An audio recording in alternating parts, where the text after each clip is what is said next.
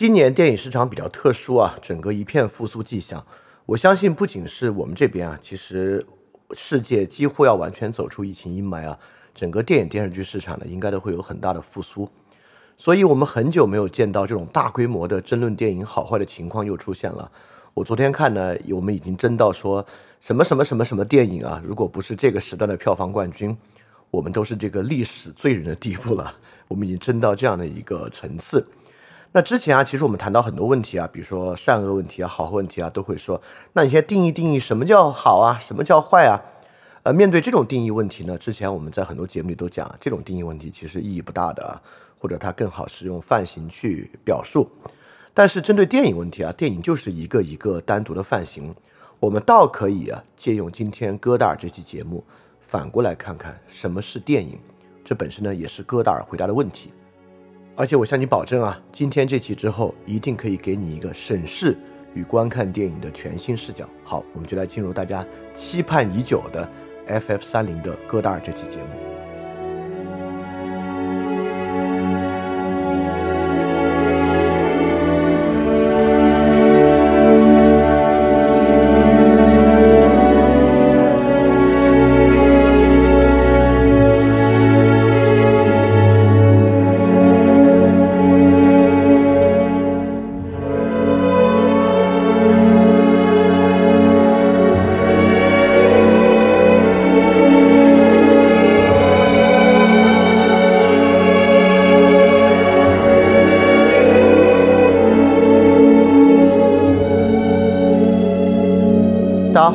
收听新一期的 FF 三零节目，我是李厚成。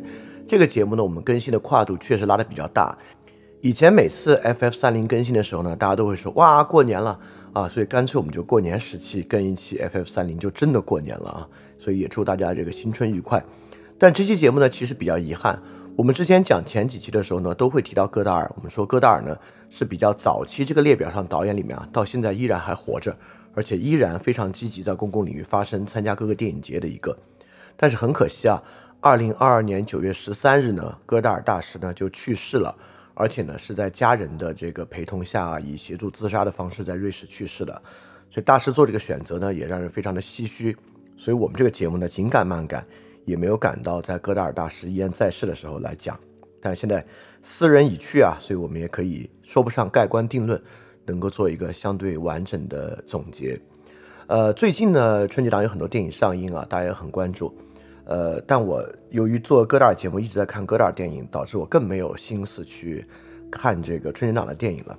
我可以讲一个基本的感受，因为最近要做这个节目嘛，所以我又非常密集的看了很多戈达尔电影。看电影的间歇呢，我有一次吃饭的时候，在家里自己吃饭，我就把最近大家呃。评价也不错的《平原上的摩西的电视剧，拿出来看了大半集。你看了戈达尔电影，再切回来看这种，你就觉得信息量大概是那个电影的百分之一，手法和技法就这种对比显得非常巨大。当然啊，你拿电影和电视剧比，可能本来也不是特别的公平。电视剧的制作预算啊，包括它的投入劳动的密集程度啊，跟电影是没有办法比较的。但我就是想说啊。就这种两相对比之下，我才感觉到，哇，这两个东西的水平，我就就谈不上水平啊，这两个东西的基本模式，这两个东西的基本 mindset 有多么巨大的差异。所以我更觉得啊，就是这个像我们之前一直讲的，一个不好的东西为什么不好？尤其是这个文艺作品啊，这事儿是没有什么价值的。好的东西为什么好才重要？所以 FF 三零啊，也也一直是做这个节目的一个初衷，就是鼓励大家看这些。都知道，但是其实没怎么看过的好东西啊，少看坏东西啊，我觉得这是很重要的一个。呃，但是这个在今天并不并不容易，因为今天这个时代呢，娱乐的信息非常多，娱乐的信息呢大多娱乐性非常强，也都非常短暂。就是我们今天大多数的电影啊，像春节档的电影啊，其实我觉得呢，基本上就是帮你按摩的电影。我本来想说个很粗俗的词汇的，但是还是换成这个吧，就是帮你按摩。这个在我们这边短期内其实很难改变，因为电影呢是整个社会环境的一部分，它是不可能超出整个社会整体的环境来独善其身的。尤其是今天的电影都是投资量非常巨大的商业项目。虽然拍电影、上映电影啊受到社会和时代限制非常巨大，但至少现在这个环境之下，看电影的人，你自己想看什么，某种程度上自由性还是很高的。看什么呢？是你自己可以决定的。但是呢，没这么简单。我们今天恰恰就要讲啊，那大家都知道啊，那康德、黑格尔的书看呗，历史文学名著看呗，戈达尔不用我说，大家都知道戈达尔看呗。但是它本身有个困境，这可不是说看就看的。面对今天琳琅满目的消费和娱乐产品啊，这不是那么容易看的一个事情。所以我们今天就来。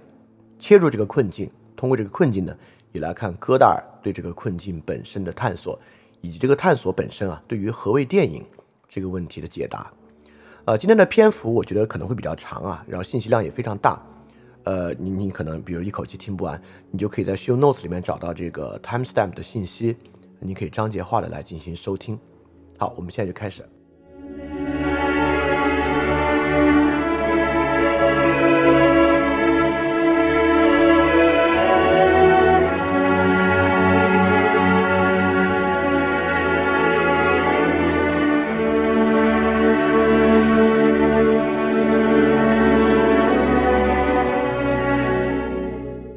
首先呢，我想讲讲这个危机电影和电影危机。什么叫危机电影和电影危机呢？就是这这个构词就很有意思啊。我就觉得呢，今天啊，绝大多数的电影是由大危机构成的。大危机是什么呢？就是我们把危机作为娱乐看待。当然啊，电影本身需要矛盾，需要冲突，矛盾和冲突以危机的形式呈现，是一个绝对可以抓人的方法。也是在危机的衬托之下，很多东西本身呢才凸显出来。危机电影啊，呃，这不是今天的专利啊，可以从电影从最开始的时候里面就蕴含了非常多的危机。比如希区柯克的电影啊，里面都蕴含着这个犯罪和凶杀的危机。但今天的危机呢就越来越大，我们在电力的危机啊，都大的没边儿了，可能很快就要把太阳炸掉了才可以了。这让我想起啊，二零二二年很好的一部电影，就 Jordan Peele 的《Nope》不这个电影。呃，我先插一句啊，这个 Jordan Peele，呃，有人知道，有人不知道。我非常推荐他的一个，就是电视剧上的一个小的 sketch show，叫 Key and Peele。哦，这个你中午吃饭拌饭娱乐无穷，笑到你把饭喷到屏幕上啊。好，Key and Peele 推荐一下。好，我们说回到这个 Jordan Peele 的 Nope。Jordan Peele Nope 本身在二零二二年还是有一定时代性的。这个电影的核心词呢就是 spectacle。这个 spectacle 我们经常讲过，就是居于德伯景观社会的景观。呃，关于景观社会这个，如果你感兴趣呢，饭店问答第五十四期，其实我们已经讲过了。那我们呢就照应到这个大危机来讲这个问题啊。我们呢其实就是通过把电影里面的大危机景观化的方式来实现这个娱乐的。比如说啊，这个电影里面呢一旦出现了一个战场，一个现代战争的战场，战场当然是战争是非常巨大的危机，但对观众来讲啊，请注意啊，对观众来讲呢。对于这种危机的景观化，我们已经完成了期待。那我们自然是期待有这个军人啊、战士啊、特种兵啊，这个在里面非常帅气的击杀、战术的动作、武器装备的展示，对吧？电影中一旦出现枪，一旦出现战场，我们对这种类型化的期待呢，就是我们可以通过这个，呃，对于这个军人非常帅气的塑造，呃，对这个战争非常帅气啊兵器的塑造来获得享受。比如电影里面一旦出现这个中世纪啊，就欧洲中世纪啊，我们也明白啊，那一定有闪亮的盔甲、剑术的对决，那甚至呢，如果是奇幻题材啊，还能出现这个绚烂的魔法特效。这个电影中出现这个外星人啊，我们就明白哦，这外星人出现啊，那一定是外星人的这个神奇科技，地球人地球人与外星人的对决。所以整个危机啊，现在我们面对任何危机，这些危机的。任何一个发生在现实生活中啊，都是你避之不及的。但是，一旦出现在电影里啊，你就觉得哇，就是一段很爽的娱乐就要来了。所以说呢，这个啊，景观化造成了很大的问题。呃，这里说的还不是观影的问题，说的呢是针对现实生活的问题。所以这个呢，就从这个危机电影到电影危机啊，所以这个电影的危机其实也是生活的危机。它是一种什么样的危机呢？景观化带来一个这样的问题啊，它是一个二重的遮蔽。刚才我相信什么是景观化，我们应该已经说的比较明白了，就是这个电影呢，能够把整个危机变成一个奇观，这个奇观本身有一种类型和模式。我们呢就能够方便的从这个类型和模式中去攫取快感，这已经说明白了。但这个快感有什么问题呢？第一个问题啊，就是我觉得呢，它会形成一个遮蔽。这个遮蔽呢，就是有两重遮蔽啊。第一重遮蔽呢，就是危机在生活中其实是坏事儿，任何危机对于社会都是一个坏事儿。但是在电影上呢，危机就变成了一种好事儿。什么好事呢？因为危机状态之下，危机导致生存变得紧迫。因为生存变得紧迫呢，这里面的一切啊，都变成一个好的东西了。其实啊，在战场上拿枪杀人、拿坦克打人、拿导弹轰人啊，都是坏事儿。就现在出现在真实生活之中啊，我们对它都有比较大的批判。但在电影中呢，就变会慢慢被塑造成一个绝对正义的举动，会慢慢被塑造成一个绝对好的事情。啊，就是杀戮在电影中成为好的事情，呃，各种各样的东西啊，在电影中成为好的事情啊，都是有一种呃，把危机状态跟生存合法性叙事构成的方法。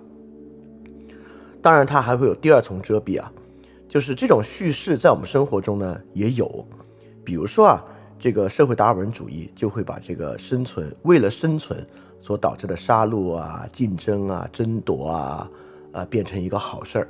变成一个可以接受的事儿，但是当电影把这个叙事再次具象化的时候呢，它就变得更好了啊！就比如说《三体》啊，将这种实体、政治实体与实体、文明与文明之间的纯粹杀戮关系啊，就变得非常的合理化，而且又再次具象化到一个宇宙尺度之下，哎，这个事儿就变得合理了，对吧？我们人呢，就从那个真正危机里面彻底脱出了。我们不再恐惧危机啊，反而可以拥抱和享受危机。所以电影景观呢，对我们生活就有这种二重遮蔽。我举的这个例子啊，举的是相对比较宏观的例子，其实比较微观的例子依然存在的。比如说，很多爱情电影啊，经常塑造人在这个爱情危机之中对对方的决绝的抛弃，还有过程中很多其他的事项啊，其实对于我们的实际生活也是有很大的影响作用的。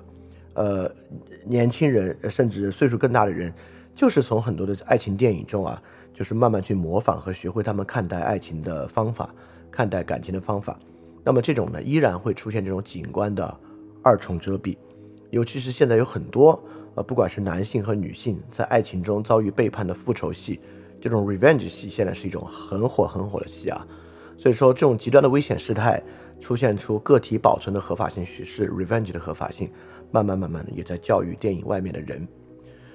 所以说，当危机本身成为景观化呢，那电影本身呢就会带来生存的危机。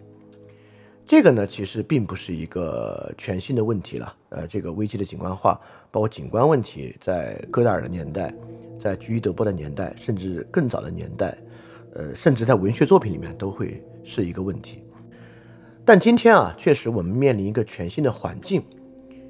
过去呢，电影的类型化和电影的景观化需要电影自己完成对于社会受众这个景观模式的迭代，但今天不需要了。今天景观模式是在哪里完成的？今天的景观模式是在社会化媒体环境里完成的，是在短视频里完成的。所以短视频已经迭代演化涌现，构成了受众到底欣赏哪种危机，把哪种危机娱乐化的模式。电影能怎么样呢？电影只需要用极大的成本，让日常环境的这种很坏的误导性的景观语境，把它奇观化就可以了。所以电影不需要发明这样的景观，电影只需要顺应市场和社会上既有的景观。比如说啊，我们的短视频里面经常有我们秀肌肉的短视频，对吧？那电影里面呢，就会把这个秀肌肉啊秀成一种奇观，那你自然呢就是爽十倍。那我们平时的环境里面也会有这个中外的危机啊，中国人暴打外国人。那叶问电影呢，就可以把它奇观化，用整个这个剧情叙事去推陈它，你就可以打得非常开心，打得非常快乐。所以说，这个就是我们今天电影。我没有要说这是电影的问题啊，我没有是要说戈达尔就是为了解决这个问题，我只是在先总结出我们今天观影的一个模式啊，就是危机电影与电影危机。所以你看啊，在我们今天评价一个电影好坏的时候呢，很多时候，呃，直观的冲突啊，我们躲都躲不掉的，就是要去看这个电影背后的意图和电影迎合这种社会景观的优劣，对吧？一个电影它的工业化程水平太高，再高，拍的再好，但如果这个方面出现问题呢，也会成为我们批判的一个点。但是关键就在于啊，好，我们现在就要请请注意啊，请注意啊，今天这个节目为什么抽象化程度比较高？就是戈达尔处理的问题不是这个问题，戈达尔处理的不是这个问题。戈达尔处理的呢是这个问题往后退一步那个问题，但往后退一步呢，它逻辑程度上要加一层。我们现在就往后退这一步啊，我们往后退这一步之后来看，要处理的是一个什么样的问题？好，我们今天呢最显性的问题啊，就是 Jordan Peele 在二零二二年电影《Nope》里面讽刺的那个问题：整个影视行业以奇观化危机，以将危机奇观的化的方式，将真实的生存危机二次遮蔽。这个呢会带来很巨大的问题。好，这个是我们今时今日啊痛在我们身上、被我们实际感受的问题。我们现在往后退一步啊，退一步的过程，我们从回答这个问题开始。什么问题呢？这个问题啊，我们说电影可以将这些奇观化带来一个坏的误导。我觉得，我我我现在模仿另一个人的口吻啊，我们就可以说，这不是电影的问题，这个是电影人的问题。因为啊，电影技术是中立的，啊，这个饭店经常触碰这个问题啊，就是工具技术的中立论。电影技术是中立的，工具是中立的，要看谁用。电影技术本身没有问题，电影可以塑造坏的景观，电影也可以塑造好的景观，电影可以把世界的真实残酷呈现出来，让我们意识到危机。你看，不有那么多。关于这个环境保护的纪录片吗？看完之后是不是可以促使人对于环境保护这个问题更加的环环境的危机啊有更大的认知呢？所以这不是电影的问题，这根本就是人的问题。这个事儿说不到电影上。好，你看，这是我们经常去谈的问题啊，就是工具的中立论。我们就拿这个往下讲啊。呃，我们先说它为什么绝对不是中立的。这个翻店以前做过很多论证。你可以现在自己想想，就是如果有人这么说，有有人这么告诉你说电影技术中立的，它既可以做好事儿，也可以做坏事儿，所以这跟电影谈不上何谓电影的问题啊，这根本就是一个电影人自己的价值选择和这个选择的问题。为什么电影技术不是中立的？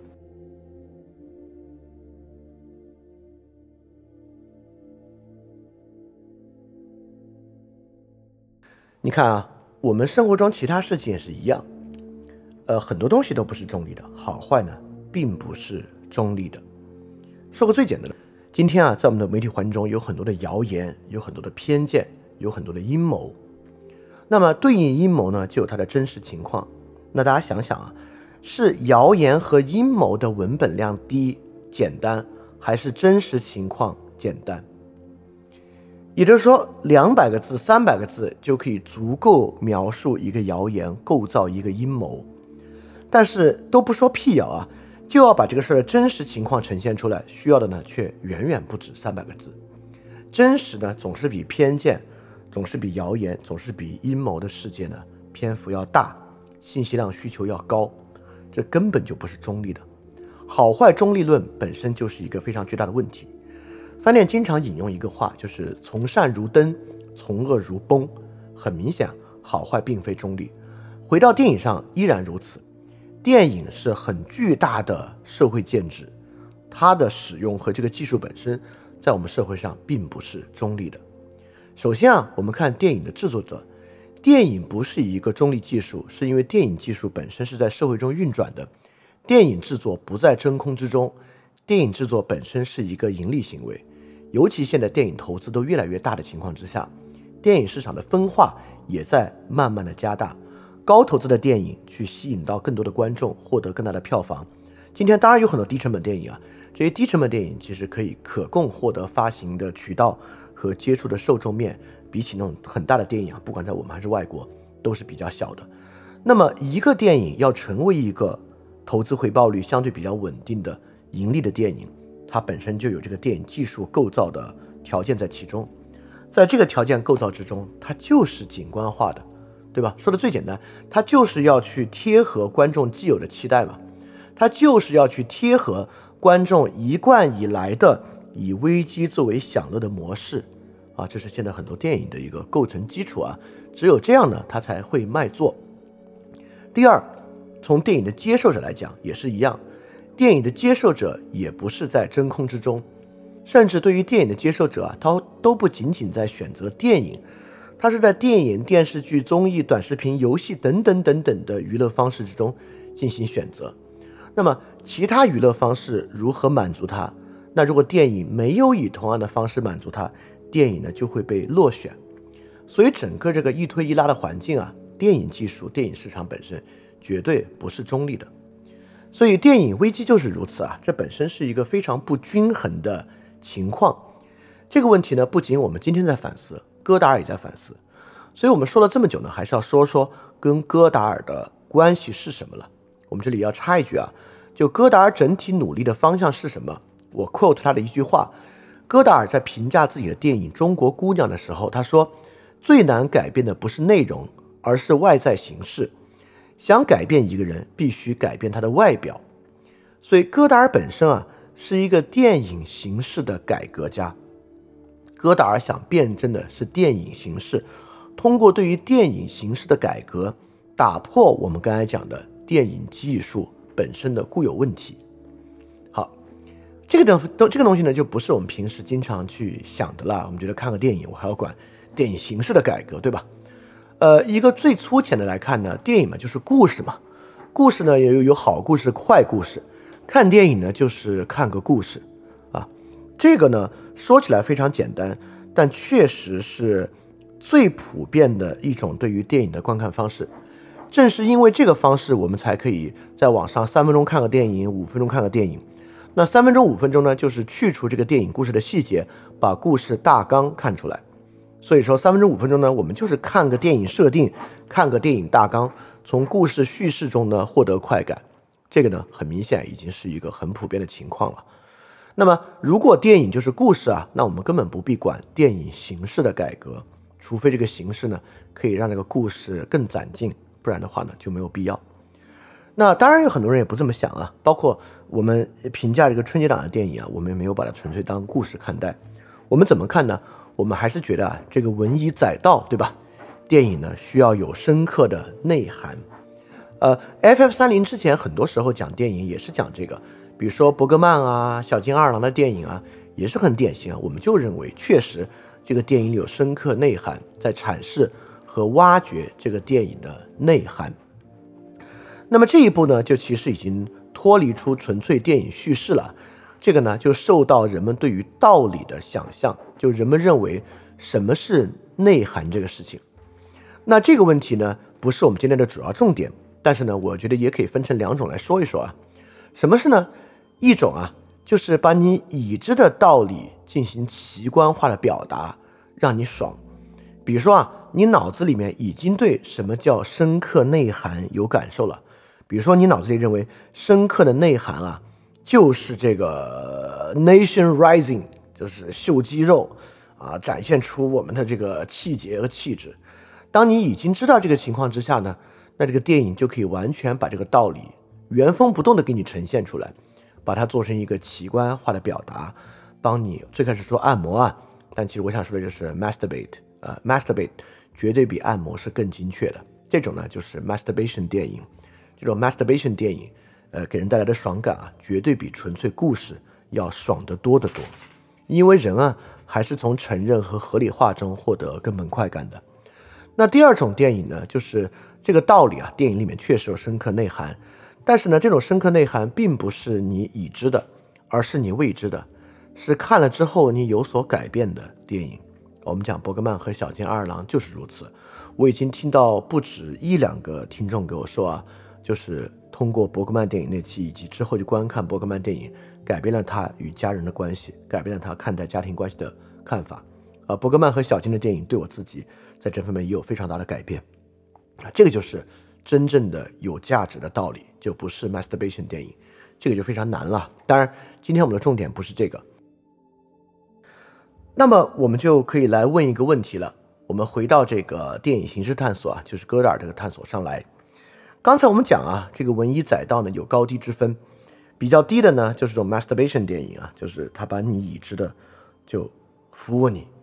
另外一种呢是给你新的东西。那我们就要问，这两种电影在电影形式上是否有区别，还是他们在电影形式上是一样，只是呢取决于啊那个主人公在电影里的台词讲的是好是坏。它就像啊这个演讲台就是演讲台。演讲台这个文是不是载道啊？跟演讲台本身没关系，只跟他的话有关系。那电影是不是如此的？哎，其实就不是如此。比如说伯格曼和小津安二郎的电影啊，其实在编剧上、编剧结构上就有很大的突破。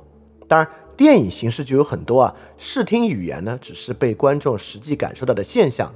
在这个现象、这个在在这个现象的背后呢，是有编剧形式的突破的，对吧？所以说。我们看电影看到的现象是这些，但背后编织构成这个电影的呢，有电影本身的形式。当然，这个了解呢，就比文艺载道更深一层啊。所以，我们看电影，还要去管电影的形式，要去管电影这个形式和我们自己的关系啊。当然，如果你觉得这个反思太远了，这不是你要的，你还是更关注文艺载道，那我就要说啊，就如果你关注文艺载道却不关注这个呢，你就没有究竟。你就更容易被诓骗，什么意思啊？这就像古希腊对于质术师的反思，和中国古典传统之下，像孔子对于邵正毛等等的反思一样。当人接触文以载道的时候啊，人们自然就会去关注修辞学，比如说儒家的文治之辩，古希腊对于这个这个修辞学本身和质术师的批判，人们就发现文以载道的好坏不是对称的，它取决于这个文本身的形式和结构。文是有足够的潜能去负载一些很坏的价值的，而这个坏价值呢，总是比好价值更吸引人。这个是一个非常古典的命题，在电影之上呢也一样。所以，如果你关心文艺载道，你就应该更后退一步，来关心这个文艺载道与电影形式的关系。这个呢，对于 FF 三零啊，也不是新的信息，我们之前探讨过非常多次。在希区柯克那一期啊，我们就对比希区柯克对于悬念的塑造。和今天这种景观化塑造之间，哪一种更能够承载人的罪与恐惧这样的关系？在安东尼奥尼那期啊，我们也谈到安东尼奥尼对于虚假的构造，如何在电影中构造虚假，以这个虚假与真实虚假的同构关系。在南美电影那期啊，我们就提到南美电影形式在历史和题材中的演化，我们把它放到一个南美电影发展的过程中来看，就是南美政治变化和南美电影变化是如何经历一个题材。与形式的迭代，让它成为一个更成熟、更纯熟的电影形式的。所以，电影形式探讨呢，我们都谈过很多了。这个就像我们谈道理就要谈语言学，对吧？呃，饭店的维特根斯坦那部分说的不就是这个吗？我们谈价值，很多时候谈的也就是这个。当一个文本要负载道理的时候啊，首先就要看这个文本的语言学的分析。那么，戈达尔电影为什么重要呢？戈达尔的探索为什么重要呢？就完全是这样的一个原因。戈达尔电影的探索啊，从始至终就可以说是对于电影语法的探索。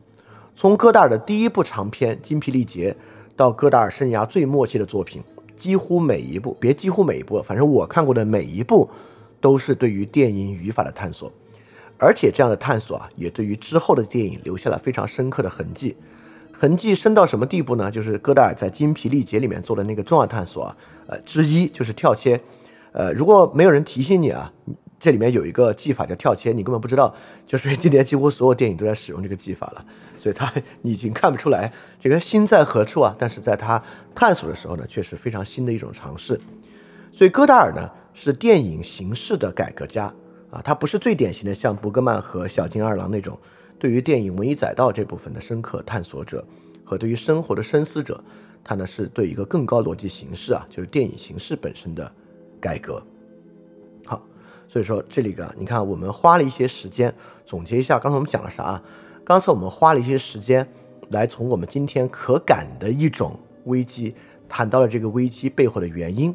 你看，今天我们最开始讲的就是从那个 Jordan Peele 的 Nope 回到这个危机电影啊。我们今天的电影呢，就是把危机景观化，而危机景观化呢，将危机娱乐，这个对我们的真实生活会产生非常巨大的影响，呃，误导。甚至导致真实生活的危机，啊，这都不是危言耸听啊！在呃德意志第三帝国时期，就是包括这个墨索里尼时期，使用电影塑造这种危机景观，然后导致国家走入负面，这个在历史中是真实发生过很多次的啊！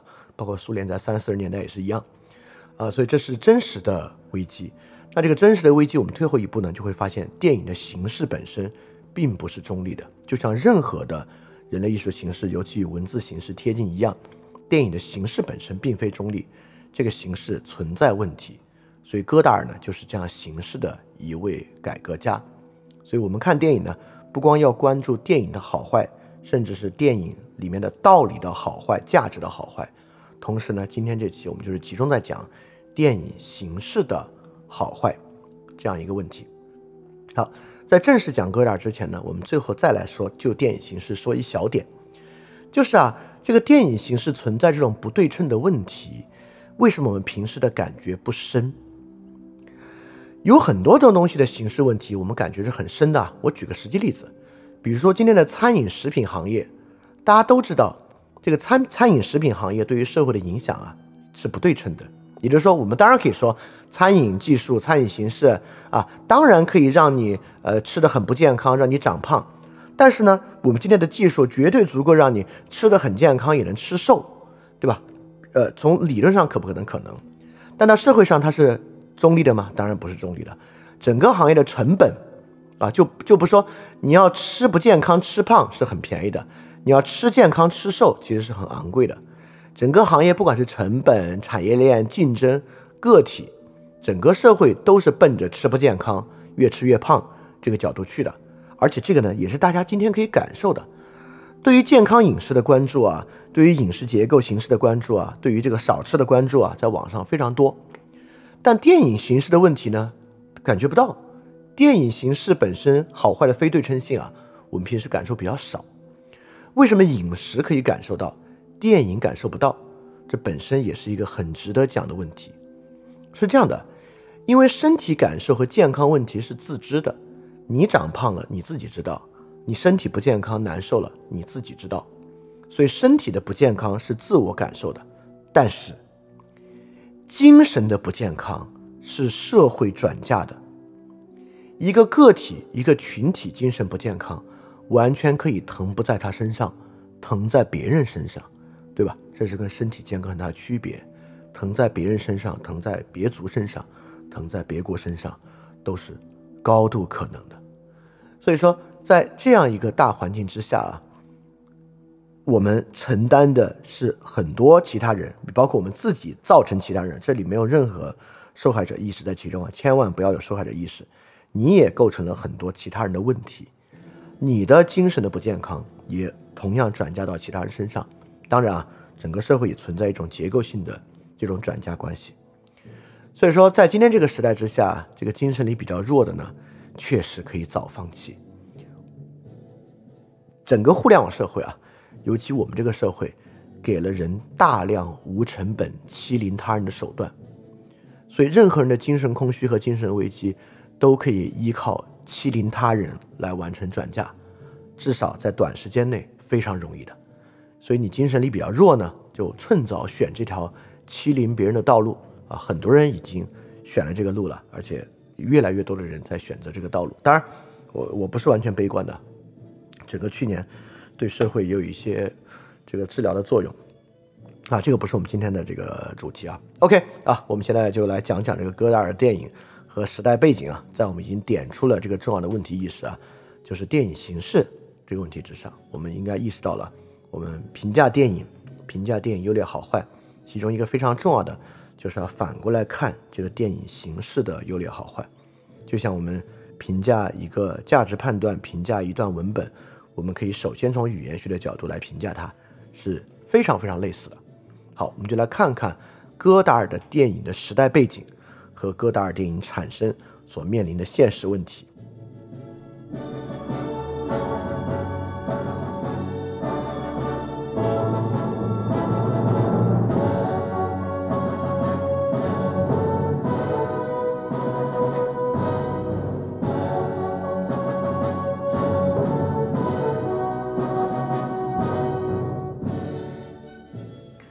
大家肯定都听说，戈达尔的电影创作呢，是被称作法国新浪潮的这一波电影创作。在新浪潮呢，戈达尔并不是新浪潮的开启者，在整个新浪潮电影运动中呢，戈达尔可以说是集大成者，是这个新浪潮高峰相对中后期的一位。那戈达尔最主要的探索和创作的绝对高峰期是一九六零年代，就是一九六零年到一九七零年，这是戈达尔的创作高峰期。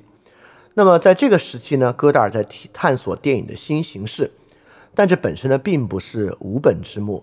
实际上，在戈达尔创作电影的高峰期啊，也确实是战后世界电影的一次高峰。比如说，我可以给大家列举一些五十年代的电影啊，你就能看到，因为戈达尔是个影评人嘛，戈达尔可不就是看着这些电影逐渐形成自己的风格的嘛，所以戈达尔绝对是一个站在巨人肩膀上的这么一位。五十年代啊，已经贡献了非常多的好电影了。我们之前讲过的希区柯克，在生涯啊，当他的这个电影技术以至画境时期，最精彩的彩色片基本上都是希区柯克的。我们可以说，希区柯克最具有娱乐性、拍的技法最纯熟的电影，包括可能之前听过节目的同学看过啊，一九五四年的《后窗》，五四年同年的《电话谋杀案》，以及五八年他最著名的《迷魂记》，都是这个五十年代的电影。希区柯克的这种编剧的技法和摄影的探索，已经到了他生涯最精彩的时候了。希区柯克这个美国导演啊，对于戈达尔这一派电影手册派，确实是形成了很巨大的影响的。那伯格曼呢，在五七年啊，已经拍出了《野草莓》和《第七封印》这两个生涯代表作。小津安二郎啊，基本上所有的好的最重要的电影啊，都也是在五十年代完成的。一九五三年的小津安二郎的《东京物语》也完成。黑泽明呢是剑戟片的一个高峰，罗生门五零年七武士和蜘蛛朝臣都是在这个动作戏的拍摄技法之上非常具有开创性的电影，也是在五十年代完成的。我们之前讲过的萨吉亚迪特雷伊的《大地之歌》《大河之歌》《大树之歌》，这个阿普三部曲呢也是在五十年代完成。费里尼生涯可能最好的代表作《大陆卡比里亚之夜》《生活的甜蜜》也是在五十年代完成。所以说，一九五零年啊，是战后电影行业发展和井喷的十年。从一九四五年这个德国撤出巴黎啊，就是整个一九四五年可以说是二战的终结之年，到一九五零年呢，电影行业已经立马迎来了井喷，也接着啊，战后这个人类精神的这个精神与文明文化的复苏，其实产生了大量的好电影。这里面还有很多是我们之前 FF 三零没有讲，但是对于呃戈达尔这派可能影响最大的电影。因为戈达尔作为一个法国的电影人啊，他的更多关注呢，应该还是在欧洲大陆的关注比较多，对吧？他们其实关注最多的电影呢，就是欧洲电影、美国电影和墨西哥电影。墨西哥想不到，对吧？二战之后啊，墨西哥的经济其实非常发达啊，也因为反对派的原因啊，又有一个文化上的开放期啊。这个我们之前讲南美历史其实讲过。当然啊，整个墨西哥电影也与一个电影人非常有关，就是这个路易斯·布努埃尔。他其实是西班牙人啊，是一九四九年之后成为墨西哥裔的，所以他是带带把这个欧洲的这个电影艺术和电影传统啊带到这个南美去，在墨西哥生根发芽。那其实除了刚才我们讲过这些呢，对于这个戈达尔影响，戈达尔这派人啊影响至深的这个电影人，还包括这个都是更早一些的，比如说德国的弗里兹朗，他的代表作就是《大都会》，大家应该都知道。弗里兹朗在这个戈达尔电影中还出演过，演过戈达尔电影的《灭世》里面呢，就演一个非常主要的角色，就是演那个导演。日本导演其实对他们影响最大的，并不是小津二郎和黑泽明，而是沟口健二。沟口健二在五十年代呢，也有像《雨夜物语》这样的非常精彩的电影。那么，意大利电影人维斯孔蒂和罗塞里尼，就是拍《白夜》啊，罗塞里尼拍《意大利之旅》啊，他们呢影响也很大。呃，美国导演呢，除了希区柯克。还有之前我做希区柯克，就很多人也也希望我做的比利怀尔德，像日落大道啊等等的这些呢，对整个法国的电影手册派影响非常大。所以五十年代呢，就因为有这样的电影高峰期啊，整个社会，尤其是法国文化界啊，对电影的关注呢也是空前的。戈达尔就是在这样的背景之下展开电影创作的，所以确实可以说是站在了巨人的肩膀上。好。这是一方面的时代背景啊，就是整个一九五零年代的电影大爆发，可以说。那第二个重要的背景呢，其实是一九五零年啊战后思想的大爆发，尤其是法国。法国我们知道，法国后现代哲学以及法国哲学的开始，很大程度上二战之后有一次大的爆发。那么戈达尔呢，也赶上了这一次法国战后思想的大爆发。呃，萨特呢，呃，其实萨特已经代表从法国战前到战后思想的延续了。就存在主义，其实在这个战后呢是慢慢在退潮期的。但不管是不是退潮期啊，对当时的社会呢，已经是非常成熟的思想体系。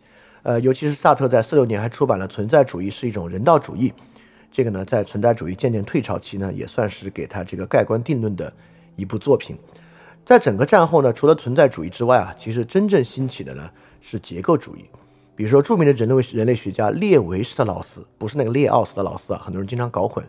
列维施特劳斯在五五年发表了《忧郁的热带》，五九年发表了《结构人类学》，这个呢是人类学与结构主义的一个探索。这个绝对对戈达尔的影响是很大的，因为戈达尔的大学呢就是在索邦大学学习的人类学，他学的是人种学，所以对于当时人类学的这个前沿，结构主义肯定是有了解的。那么在文艺领域呢，也掀起了结构主义的革命，最重要的人物呢就是罗兰巴特。罗兰巴特在五四年的零度写作和五七年他可能生涯最重要的一部作品《神话学》都发表了，所以当时整个对于文化、文艺、叙事、神话。阐释学的结构主义啊，在罗兰巴特这里呢，也渐渐成为一种社会风尚。那么，这样的结构主义不仅仅出现在人类学和文艺作品啊，也在人的精神领域。其实，拉康啊，雅克拉康，他真正兴盛起来和活跃，也是在一九五零年前后。雅克拉康从一九五三年开展了一系列的精神分析课程，慢慢慢慢的，在法国形成了很大的影响力。那除了以上这些之外呢，其实。马克思主义思想啊，在二战之后，法国也有一个很大的爆发。其中典型代表人物呢，就是阿尔都塞。阿尔都塞呢，发表为了马克思和童年的阅读《资本论》，也开创了结构主义的马克思主义。所以这几位呢，以及这几位所代表的新的思想啊，可以说也是对戈达尔造成了很大的影响，就是存在主义、语言学、结构主义和法国马克思主义。其中存在主义呢，当然就会影响了整个。戈达尔电影，尤其戈达尔早期电影里面人的基本样貌，早期电影里面人的主人公啊，不管是男主人公、女主人公，都有很浓重的存在主义的色彩。一会儿我们讲到电影会细说。第二个呢，就是从罗兰巴特开始的语言学反思，整个戈达尔电影啊，也是对于语言和语言秩序本身的反思。这里面呢，极有一点我觉得最值得提，就是罗兰巴特其实呃，他很重要的一个观点，就提出一种文字那种双向行为，比如说作者已死。作者已死是什么意思呢？作者已死啊，是认为文本本身是作者与观看者的一种共同行动理论，也是呢行为的语言化。整个来讲啊，罗兰巴特非常注重这种沟通关系。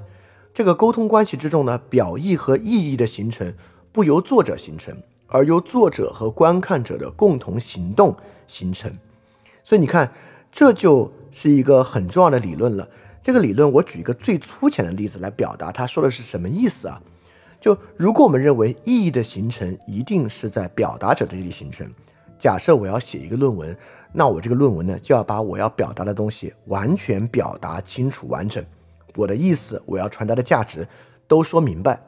但如果啊，真的意义是在作者与观看者的共同行动中形成，那如果我要写一篇论文，这个论文呢，就写十个问题。把十个问题的背景描述出来，把问题讲出来。问题的答案我不给，因为我非常明白，更好的方式是让观看者在这个过程中就形成对于这个问题的答案是更好的。当然，这是一个很粗浅的例子啊，但这个例子呢，你就能够想象它反映到电影上是一个什么样的状态。那么之前的电影呢，一定需要非常完整的叙事，叙事呢是从开头到结尾，原因是完全封装在其中的。那么，在罗兰巴特这种语言学的反思和新的这个呃作者与观看者的关系之下，那么电影呢就能够形成一种更加松散的结构，整个意义的形成啊，在观看行为中去完成，对吧？这就是一种。当然，罗兰巴特对他们的影响不止这一点啊，还有包括结构主义。结构主义呢，就是对于叙事学和叙事结构本身的重视，这就有点像我们刚才讲那个。电影不仅是故事，其实我们更在反思，把故事退后一步，就是从故事到这个叙事学本身的重视过程。这个呢，也是罗兰巴特和整个像列维施特劳斯这个结构主义带来的结果。当然，结构主义对于电影结构主义呢也会有影响，一会儿我们还会讲。那么法马啊，这个法国马克思主义，阿尔都塞，呃，对他们，尤其对戈达尔，呃，造成很大的影响呢，就是文化领域的战斗性。就是阿尔都塞非常强调啊，就是新的法国马克思主义强调文化领域的作战、战斗和斗争，要争取在文化领域的这个斗争胜利等等的，这个对戈达尔，尤其是中期创作有很大的影响。所以说啊，可见战后不管是五十年代的电影大爆发，还是战后的思想大爆发，都构成了戈达尔创作的背景。但是啊，戈达尔呢，毕竟不是一个哲学家。呃，戈达尔的阅读量和知识面应该是非常巨大的，哲学引用呢，在他的各个电影里面可以说俯拾皆是。但是他不是一个思想家和哲学家啊，就是以上一切，呃，我们不必本着学习哲学思辨的精神去看戈达尔电影。那戈达尔绝对不是把这些东西融会贯通的一个人啊，甚至他所相信的这些东西本身是有很大矛盾的。比如说萨特，萨特也是左翼啊，但萨特是非常典型的人道主义派的左翼。阿尔都塞是最典型的，是反人道主义左翼。这个反人道主义不是坏事啊，这个人道主义有独特的语境。就这个五六年苏联这个苏共，苏共二十大赫鲁晓夫的这个呃秘密报告之后啊，苏联走入了人道主义这个社会主义。阿尔都塞是反对这个的，所以这这个是他的背景，不是说阿尔都塞是个坏人啊。所以萨特的这个人道主义派的左翼和阿尔都塞的反人道主义派的左翼，这个根本就是针锋相对的两个东西啊。所以戈达尔不是一个哲学家啊，这些哲学思辨对他构成了一个探索的背景。但这个探索背景不是一个哲学探索啊，也嗯不必就是从他这里面去期望得到一些哲学的思辨啊，不是这样的。Anyway，你看啊，所以戈达尔呢就是在一个优秀电影大幅度喷发、思想资源迸发的时期的电影人，所以采集所有这些优秀和精华的东西啊，确实是能够对他的电影创作有所期待的。不仅如此啊，这两个呢已经很厉害了。戈达尔呢，还站在了另外一位巨人的肩膀上。这位巨人与他提供的不仅仅就是思想资源了，还为他提供了平台。这就是电影守则与安德烈·巴赞。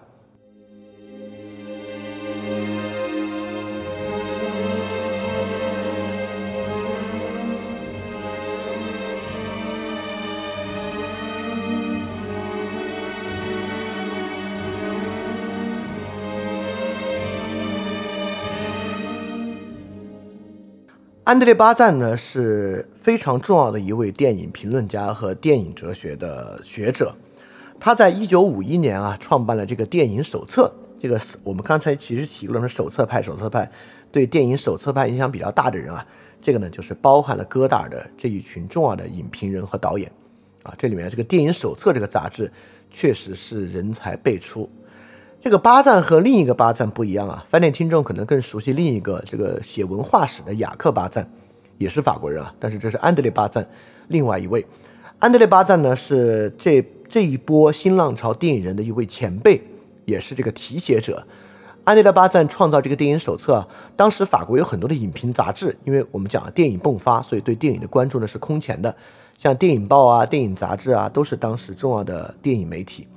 电影手册呢，就是巴赞创造的这一个，这里面呢加入了很多年轻的影评人，这些影评人后来呢都转做导演，而且都做得非常成功，其中包括戈达尔、特吕弗、侯麦、夏布洛尔和雅克里维特这五位呢，可能是最重要的五位。这里面戈达尔和特吕弗，我们都要在 FF 三零里面讲，下一期呢就是特吕弗，所以非常重要的就是要从安德烈巴赞简单来说一说，因为。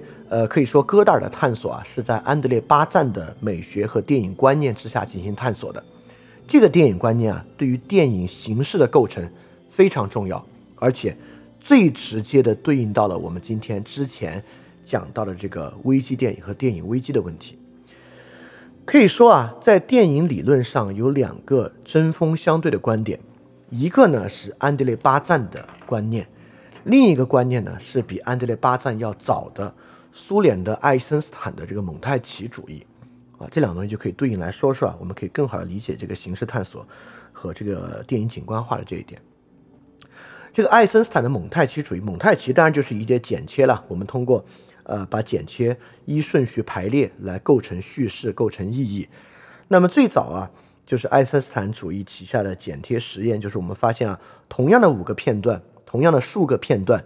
用不同的顺序播放会构成完全不同的意义。看，这就是一种对于电影语言和电影语法的发现。所以，对于爱森斯坦这一派来讲啊，电影的核心呢是剪辑，对吧？蒙太奇的构成，段落的拼贴是意义的创造，是叙事的创造。剪辑的核心呢，就是呈现意义，完成叙事。不同的剪辑顺序啊，就可以创造出非常不同的叙事。这当然是真的啊啊！这个当然听着也挺简单的啊，但其实呢，有更深的东西。更深的东西在哪里呢？当时啊，对于苏联的文艺评论和美学影响非常多的是巴赫金。巴赫金呢有一个很重要的观点，叫做内部语言啊，这是语言学完完全全的另外一派。如果巴赫金这个叫内部语言啊，我就可以说维特根斯坦那个完完全全就是在说外部语言。这个内部语言是什么呢？它有点像 Stephen Pinker 讲那个心理语和乔姆斯基说那个人类有的基本构词法。但巴赫金讲这个内在语言呢，还不是在说这么抽象的东西，他其实呢比史蒂芬平克和乔姆斯基讲的会更加具象一点。他强调的呢，就是个人的主观性本身啊，拥有社会性和历史性，个人的思维呢也会拥有社会性和历史性。你不如说啊，你完全可以把它对比荣格，荣格呢讲集体潜意识，对吧？所以荣格讲呢。个体意识拥有一种集体意识的背景，那么巴赫金要讲的就是个体的理解与语言拥有一种集体语言和人类语言的演化作为内在啊，所以说我们对于意义和叙事的理解不是纯粹主观的，而是受到一种内部语言的影响。所以电影的叙事和意义的构成逻辑是什么呢？当然。就是爱森斯坦他们这一派也会强调，当然有好的蒙太奇，有误导性的蒙太奇。那什么是好的蒙太奇呢？就是它的叙事和意义构成符合人的内在性。所以爱森斯坦的电影观念啊，当然这个也符合当时苏联的创作意图。爱森斯坦有本书叫做《工人电影的制作方法》，所以他就认为电影本身就是剪辑和叙事，这个叙事符合的。并不是外部的客观事实，符合的就是人的内部语言。所以电影要帮助人啊，从他外部的主体退行，回到他更普遍的自我在其中。听着是不是特别费希特啊？你看费希特、黑格尔、费希特这些人对他们的影响是很深很深的。所以电影的叙事和意义就在寻找那个更普遍的内部语言和寻找那个。更普遍的社会性和历史性的过程，啊，这当然是一种极端主义啊。所以这种电影呢，当然是剧本、意义、叙事先行的。尤其你可以想象啊，今天在绿幕和特效堆砌的年代，肯定是这种。不管是不是他在探索人类的普遍叙事啊，它一定都是叙事和剪辑先行的。所以爱森斯坦的蒙太奇主义呢，我管它叫剪辑帝国主义啊。这种剪辑帝国主义呢，就是电影服务于完整的叙事和意义构造，是叙事先行的。好，这是一派啊，这一派当然支配了电影，而且可以说这一派确实抓住了电影的一种很核心的东西啊。这是这是电影跟其他的呃艺术媒介很大的不同。那我们就说到安德烈巴赞了。安德烈巴赞呢，就与爱森斯坦有很不同的一个，甚至是完全相反的一个倾向。安德烈巴赞呢认为电影的核心不是剪辑，而是影像。安德烈巴赞有本书啊，叫做《摄影影像的本体论》啊，足够直白了，说的就是影像本体论。什么是影像本体论呢？拍摄是电影的核心，就是不是靠后面的剪辑，是你拍摄的过程就已经完成了电影绝大部分的创作。所以电影美学的基础并不是剪辑和叙事，而是现实主义。还原现实，所以安德烈巴赞呢有一个这个景深镜头理论，就是他他觉得要拍就应该拍比较长的镜头，或者即使你不是一个长镜头，也是由前后相继的这个长镜头段落构成的一个片段，而不是蒙太奇式的这个剪切式的，所以这个东西呢才更贴近现实，还原现实。这个呢，说起来也像这个蒙太奇一样很简单啊，它不就是创作叙事吗？其实不然。那安德烈巴赞就像刚才那个有巴赫金在背后做基础啊，巴赞这个呢其实也不然，他没有这么简单，好像就是跟拍纪录片一样拍长镜头，没有这么简单。安德烈巴赞要的是什么呢？他要的是这几个东西。第一个呢，就是透明和观众的知觉，也就是说，电影不要用蒙太奇去框定观众本身的感知过程，这就是非常罗兰巴特的那一套，对吧？他注重什么呢？注重对于事实的完整揭示，让事实啊对观众保持透明，保持多义性，就是观众不同的人能够从这种很透明的事实中得出他们自己的解释和阐释，这是重要的。第二个呢，就是时间的连续性，整个拍摄的时间进程啊，必须凸显出来。这种长时段的景深的镜头呢，能够让观众感受到整个演员所处的现实空间的全貌和事物的广泛联系，展示出一个更全面的空间和时间的真实性。啊，这是第二个。第三个，他也强调，他强调啥呢？就是相反，他强调打破叙事。必须不把电影拍摄当这个传统戏剧一样，因为戏剧嘛，前后人物的行动在剧场里发生。那为了让观众理解呢，它的逻辑是呃前后相继的，它的人物行动和心理动机呢是非常凸显的。而巴赞就会认为呢，电影就是要非戏剧性，电影非戏剧性呢，就是要摒弃传统戏剧剧作和叙事里面符合非常严格的前后因果相继的这种关这种关系。要把因果啊，严格的因果在里面模糊化，把最严格的因果线索省略，才能够让整个环境倍感真实。所以说这个呢，就是能够让观众有更多的联想，也能够创造更多的隐喻。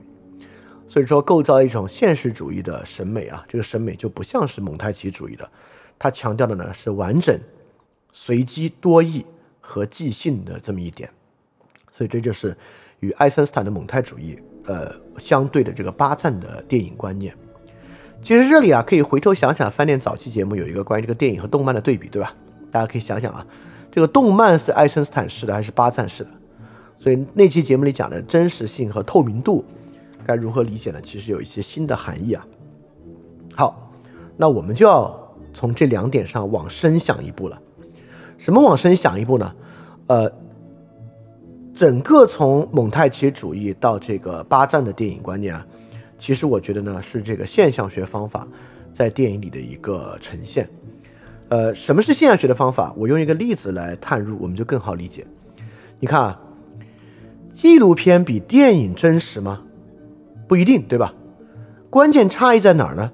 关键差异在这儿，纪录片完全可以拍成爱森斯坦式的。纪录片也可以，虽然拍的是纪录片，但是用大量的蒙太奇剪辑出一个完整的叙事和意义在里边这就说明了，拍什么不重要，因为我们人被给予的是现象，我们人能够看到的不是拍摄过程，我们人能看到的是实际段落，甚至现象学讲的还不是这个，我们被看到的不是实际的段落，我们被看到的是啥呢？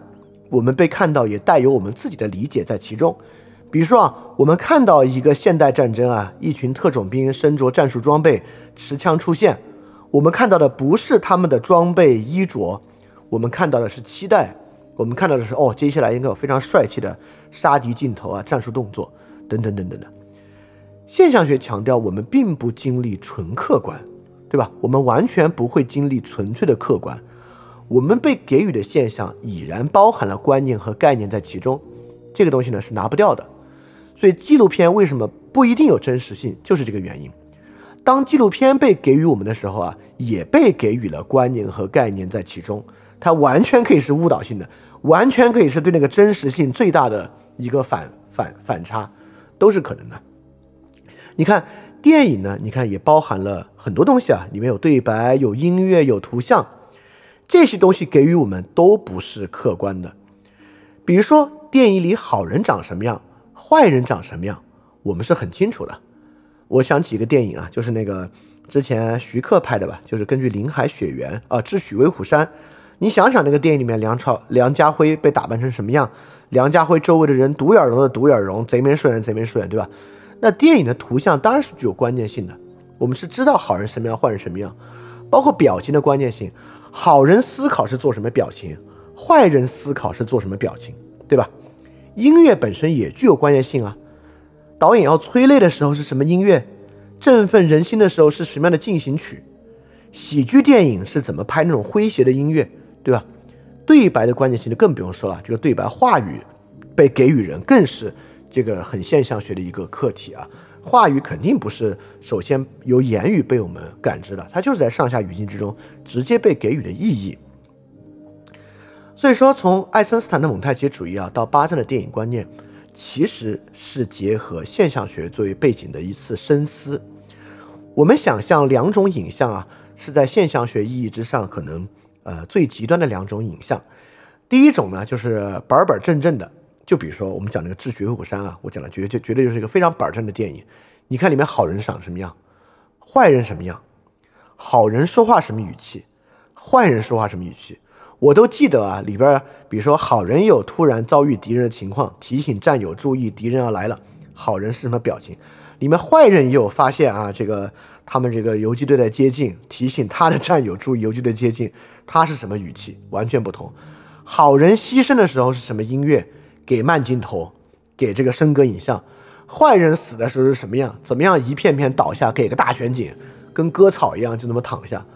滑稽的时候配什么音乐？悬疑的时候配什么音乐？等等等等，这就是板板正正的爱森斯坦式的电影。那另外一个极端呢？我们想象，我现在就拿一个摄影机去菜市场，啊，拍两小时。我拍完之后回来，用电脑给一随机数，用随机顺序剪到一起给你看。那么这两种呢是两个极端，前者呢就是这种最蒙太奇式的电影啊，板板正正，一切都按照观众的这个倾向啊和期待给予他，呃，非常严丝合缝的；后者是完全不可理解的，就今天很多实验电影都是这样啊，就是几乎完全不可理解的，不不不知道你要干嘛，完全缺乏一个意义的构成，所给予的呢就是 make no sense 的影像而已。所以你看啊。我们之前讲，其实我们讲这个费里尼和尤其讲安东尼奥，你已经讲过了。战后意大利电影率先勃发，就是意大利新现实主义电影。但新现实主义电影呢，很明显，他想给予呃贴近或者他们的观念贴近纯客观的观念，他想用电影啊记录纯客观，但是没有这样的纯客观，对吧？所以说后面的现代主义电影和进展到戈达尔这里。就是现实主义电影之后结合现象学的一个考虑，这个考虑呢就复杂了。它既要考虑作者的表达意志与真实世界随机与丰富性的关系，比如新现实主义电影啊，你也会理解。那你作者当然有意志，你为什么拍这个你不拍那个？你为什么拍城市里的穷人？你你为什么拍城市里穷人？你不去拍这个中产阶级有多惨的，对吧？那作者当然是有表达意志在其中的。但你就要考虑到你的表达意志与现实的随机和丰富之间是有差异的。你不是一个神，你没有考虑到现实所有的情况。第二，你还要考虑观看者他预先的鲜艳观念，他的观看定势与你给予他的成品影像之间的关系。就比如说，如果你真的要给一个具有那种多义性的电影，那你就不能够，比如找一个，你就不能找朱时茂来演，对吧？找朱时茂来演，这我举个例子而已啊。那观众看到他的脸，就会预先把他当做一个纯粹正面的人物来看待。当然，你可以用他做一个反转，你就是拿他里面演坏人，让他做出那些表情啊，这当然是一种技法。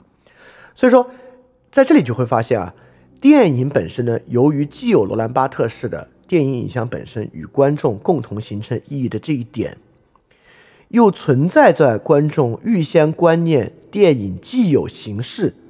这么一组电影历史在其中，所以在现象学的意义之上呢，其实内容的反思就要后退一步，形式和语法的反思就变得迫切而复杂。当然不只是电影啊，其他艺术形式、文学也需要这样的反思，也当然也在进行这样的反思。所以二战之后的新小说啊等等也是在这个基础之上形成的。所以这个东西啊。就是戈达尔电影的母题。我们之前讲每个电影都在讲这个导演有一个母题，戈达尔电影也有这个母题。这个母题就是电影的形式改革。戈达尔做的所有尝试，都是在做电影形式改革的尝试。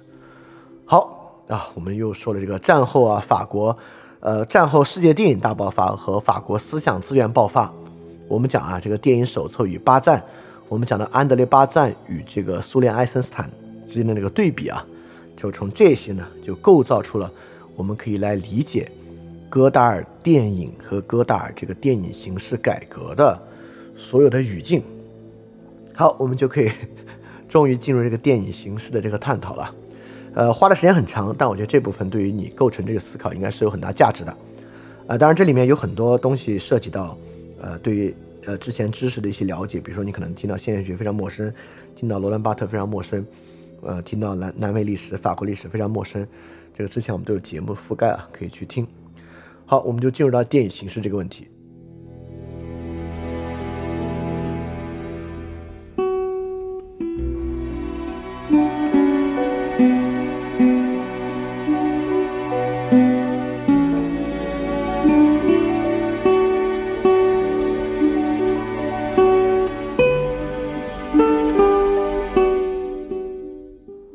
实啊，我们平时就经常有对于电影形式的探讨，我们也很关注电影的形式。它呢有几个层级，大概是这样的。我举些例子啊。首先，第一层呢，电影形式呢，很多时候可以是很个人风格化的表达。比如说雷迪利斯科特的电影啊，很多呢都是从眼球特写开始的，这个在网上呢也被人津津乐道。比如说韦斯安德森的电影啊，比如说《法兰西特快》啊，《布达佩斯大饭店》啊。都是对称构图，这个呢也是一种电影的形式，是一种图像的构图形式，对吧？甚至我们说迈克尔贝的电影有很多爆炸，并棒，他的电影就是以爆炸 explosion 来著称，这些呢都是电影形式，但这些不是戈达尔探索的电影形式，因为这些形式呢是个人风格化的表达，比如我完全可以写个小说啊，我这小说没有标点，所有标点上都是空格。里面是问号，是逗号，是惊叹号，你自己猜哪一句是哪一句的结尾，你自己猜。所以我这个小说啊，你可以直接从中间的一个点开始往后读都行啊。这个是呢个人风格化。这个个人风格化问题是啊，为什么这不是戈达尔要的电影形式表达？这很明显不能回应我们刚才的问题，它不能回应危机电影和电影危机的问题，不能回应爱森斯坦的蒙太奇主义和巴赞的现实主义的问题。我们就要问。你这些个人风格化意义是啥？对吧你这话听着好难受。意义啥？很多人听到“意义是啥”这个四个字就难受啊。但我相信翻点听众不会。那意义是啥？当然是个逃避不了的问题了。就是对称构图对于这个电影的形成意义有什么重要性吗？如果没有的话，它就不是一个好的探索。当然，雷德利·斯科特那个眼球特写是一个很小的东西啊。雷德利·斯科特还是一个呃，对于多种风格都可以驾驭的导演。呃，比如说我举另外一个例子啊，李安也在做电影形式的探索，对吧？比如高帧数摄摄影，你看高帧数摄影呢，不管它有没有实现啊，它是在回答意义是啥的。比如说意义是啥，至少我看到有地方表述过，说它似乎可以承载和反映人更精微的表情变化，让演员的表演呢变得更加突出和出彩啊。那虽然按照至少 so far，它的探索来讲，这一步是没有实现出来。不仅没有实现出来啊，这个高帧数摄影呈现出的片段，还有那种特别滑腻的感觉，失去了那个人的视觉真实捕捉物体的那种真实感，它显得非常假，这成了这种探索的一个坏事儿。但你看，这就是回答意义，而且这个意义对我们构成电影的意义和现象是有帮助，对吧？因为表情就是电影表现非常重要的一块儿，我们之前讲那个动漫和电影还讲过这个，这非常重要。但如果这个能实现呢，这就是一个好的意义。但这个呢，甚至都还不是戈达尔最具对应的那个意义。当然啊，说到这个意义，也有一种大家反对的方法，这里面还是要提出来讲，因为这个反对方法也是很主要的一个观点、一个视角吧，就是唯美主义。唯美主义呢，就认为啊，这些艺术作品主要形成的功能。都是提供感官愉悦，产生感觉，而不是产生道德情感和意义。所以他找的就是那个感觉，找的不是意义。所以个人风格化表达就最好了。任何比个人风格化表达更多的呢，都是虚假的探索。啊，唯美主义当然本身也与虚无主义高度相关。一旦你接受世界没有意义的设定。那找感觉就比找意义要重要，啊，这个就不说了，这是里面的一个路径。当然，反对唯美主义和虚无主义，这个之前饭店讲的够多了。第二，你看我们刚才讲电影形式啊，我们入手呢讲个人风格和表达。第二种呢，另外一种对于现电影形式的探索啊，也有那种纯粹反电影的。比如说啊，我我我之前还知道一个特别有名的例子，但例子我就不懂。这是美国一个艺术家，名字我有点忘了，应该是在两千年之后的。他有一个电影，是一个电影啊，叫做应该叫 Clock，就叫 Clock 吧，就是时钟。他这个电影呢，就是他找了这个工作量巨大啊，他找了大量电影里面手表和钟的镜头，而且这个镜头啊，还不是随便的哦，这个镜头就是从零点到一点、两点中间分钟啊走表的镜头。他制作了一个二十四小时时长的电影，这个二十四小时时长的电影就是由不同电影里面对应每天时刻的镜头构成的。我不知道这个工作量咋完成的，是真的是够大。就是这个电影的都是特写镜头啊，都是特写钟表镜头，特写钟表镜头所显示的时间呢，就与二十四小时的时间是对应的。所以这个作品好像就是在一个博物馆放吧，就这么放一天，你也可以在网上看，那么看一天。这种呢，就是纯粹反电影的，对吧？它甚至解构了，完全解构了电影本身，这也是一种电影形式探索。但我觉得这个探索就 too far。就刚才我们那个菜市场例子也是，对吧？我去菜市场拍两小时，然后随机捡到一些给你看，这就就是反电影嘛？你就拒绝电影嘛？所以巴赞所讲的那种现实主义啊，那种随机性和即兴的特征，还是要落实到电影之中。需要以电影的方式呈现才可以的，它既不是导演个人风格化、个体性的喷发，也不是唯美主义、无意义、无情感、无道德的，也不是纯粹反电影的。我们就完全抛弃电影的所有形式，搞个新的东西。当然，你明白这个就是最难最难的，它必须以电影的形式呈现，这是它的难度。那在整个。新浪潮的诸多导演之中啊，在这个领域上走得最远的呢，就是戈达尔。好，我们就来看看戈达尔的作品啊。由于戈达尔走得非常远，所以戈达尔生涯中的作品呢，有风格特点很巨大的变化。我们呢，就先从戈达尔的创作史开始讲讲。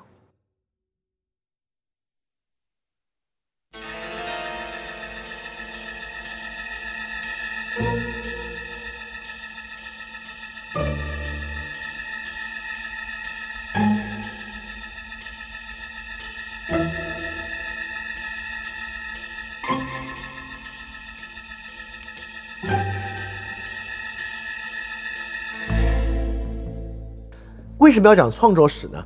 因为创作史啊，和你看它里面的作品其实还挺有关系的。就是你能看到戈达尔几次不同的转变，你呢也能够以不同的视角来审视戈达尔电影。戈达尔电影分创作时段啊，不只是电影评论家呃给他的阐释，这是戈达尔自己的阐释啊。戈达尔自己呢就把自己的电影历程分成六个时段。我们就以戈达尔的时段来讲，虽然很多影评家有很多的其他的时段划分啊，我们还是尊重导演自己的意志啊。他的电影呢分六个时段，第一个呢是笔记时期，五零年到五九年，这个呢就不说。这个时期戈达尔创作四个短片，说实话我也没看过啊，这不是他最大的最重要的时期。这些短片呢也不好下载，我没看过这个短片，我说来讲。好，这是第一个时期。第二个时期呢叫卡里纳年代。这卡里娜很明显是个人名啊，这卡里娜呢就是他的第一任妻子。这个时代呢是六零年到六七年，这也是戈达尔创作最高峰的年代。他几乎所有大家最看过的作品，我觉得最看过的两部就应该是《精疲力竭》和《狂人皮埃罗》，都创作于这个年代，这是他的一个很高峰期。这个高峰的电影呢，理解的难度还呃也很高了，但是相对还更像电影一些啊。卡里娜年代。接下来呢是毛派年代，六八年到七四年。六八年呢自然就是五月风暴，七四年呢是他当时所参加的维尔托夫小组的一个终结。这个年代呢创造了很多阿尔都塞式的战斗电影，就是以这个左翼革命为主的这个战斗电影啊。这个六八年到七四年之后呢有五年时间，他自己称为录影年代，就七五年到八零年，这个时候呢，创作了很多以普通录影机拍摄的那种对话式的非常碎片化的电影。这种录影电影也没有真实发行，几乎不容易找到，所以录影年的电影也是很难找的。我也其实并没有看过。随后呢，是他回归相对就是回归电影的第二个高峰期，就是他自己称为八零年代，就八零到八九年啊。他拍了呃像《各自逃生》啊，《受难记》、《方明卡门》，这都是他的中中后期啊比较重要的电影作品。所以八零年代呢，他重新回来开始拍一些呃更像电影的玩意儿。然后呢，他自己称为电影史年代，就是八九年到九八年，他拍摄电影史、新浪潮、德国九零这些电影，是他自己把电影意识和历史意识结合到一起的一个作品。这个时期作品呢。更重要就是这部，既然叫电影史时期啊，就是叫电影史的这个系列作品了。但这个电影史啊，绝对不是在讲电影的历史。你要去看的话，和讲电影的历史没有关系。所以，电影史这个东西呢，我们国家其实还翻译出版了，有本书就叫《电影史》啊。我觉得看这本书，呃呃，我也不敢说比看原电影更清楚吧，因为原电影就是有很多镜头和对白构成的，那对白你。你你绝对记不住，量太大了，所以你不如看这个书，可能很多对白呢，可能咂摸咂摸。好，所以这六个年代啊，笔记时期是最早的四个短片，这个也很难找，没怎么看过。电影史时期里面很多东西你要去看，它也不是真正的很容易看的电影。所以有三个时期呢是比较重要的，就是当然最重要就是卡里纳时期，就是量最大的。第二个呢毛派年代，第三呢八零年代。我看的呢。我看了十好几个，也都是来源于这些年代。那么首先是卡里纳年代，卡里纳呢是他的第一任妻子安娜卡里纳的名字。在这个年代呢，从他第一部长片《精疲力竭》，呃，到小兵啊，他这个小兵呢就是讲这个阿尔及利亚法国的殖民地阿尔及利亚独立战争的电影，就认识了这个安娜卡里纳，就成为了他的首任妻子。他的妻子呢，从六呃安安娜卡里纳从六一年到六五年。拍了戈达尔早期几乎呃绝大多数的电影啊，也是单纲电影的女主角，呃，随心所欲啊，小兵啊，女人就是女人，法外之徒，阿尔法城，狂人皮埃罗，都是安娜卡里娜的作品。这阶段的作品呢，呃，还是有这个叙事主轴的，很多都有叙事的主轴，但是呢，很多风格在里面已经凸显了啊。一会儿呢，我们会细说。在这个时期的末期，有两部电影。就是《中国姑娘》和《周末》这两部电影呢，已经深入对于现代社会啊进行左翼视角的严格批判了。这两部电影的主角呢是安娜·维亚泽姆斯基。安娜·维亚泽姆斯基是他的第二任妻子，他转向这个毛派摄影啊，也与这个妻子有很大的关系。这任妻子呢，从六七年到这个七九年是他的妻子，所以你看这个戈达尔创作的这个第二时期和第三时期啊。几乎就是他第一任妻子和第二任妻子的时期。这个安娜维亚泽姆斯基呢，其实也出演了他第二阶段很多的电影单纲电影的女主角。在第二个阶段啊，这个除了自己创作之外，这个戈达尔其实最重要的呢，就是维尔托夫小组。维尔托夫小组呢，就是六八年五月风暴之后，戈达尔呢以实际行动支援这个左派学生活动所创立的一个创造小组。他跟当时的学生领袖。高林啊，就组成了这个维尔托夫小组，拍了很多电影。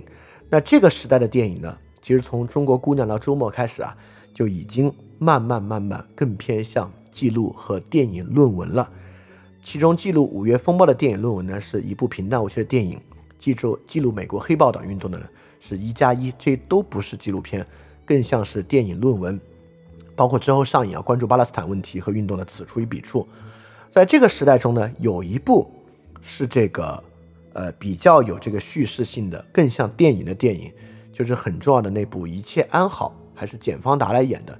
简方达当时啊，投入全世界的各种这样的运动，还给自己造成了很大的声誉上的麻烦啊。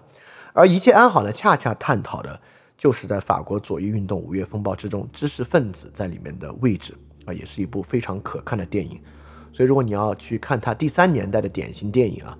我觉得就是中国姑娘和一切安好啊，中国姑娘可以被划到这个第三这个毛毛派年代，这两个是可看的。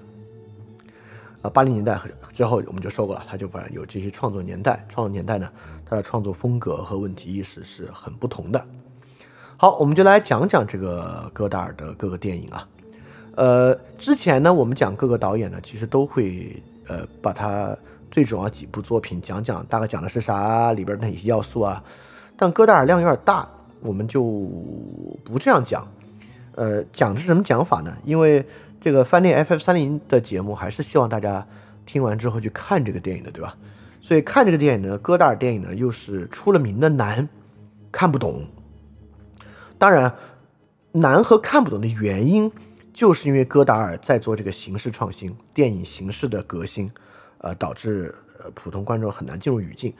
所以今天我们的讲法呢，就完全是让他的电影变得可更容易理解的一些背景和一些形式要素的提取和展示。就听完这些要素提取展示之后呢，你看电影自然就会碰到这些，碰到这些之后呢，你自然就有了一个理解它的视角。所以，我我们用这个方式来讲啊。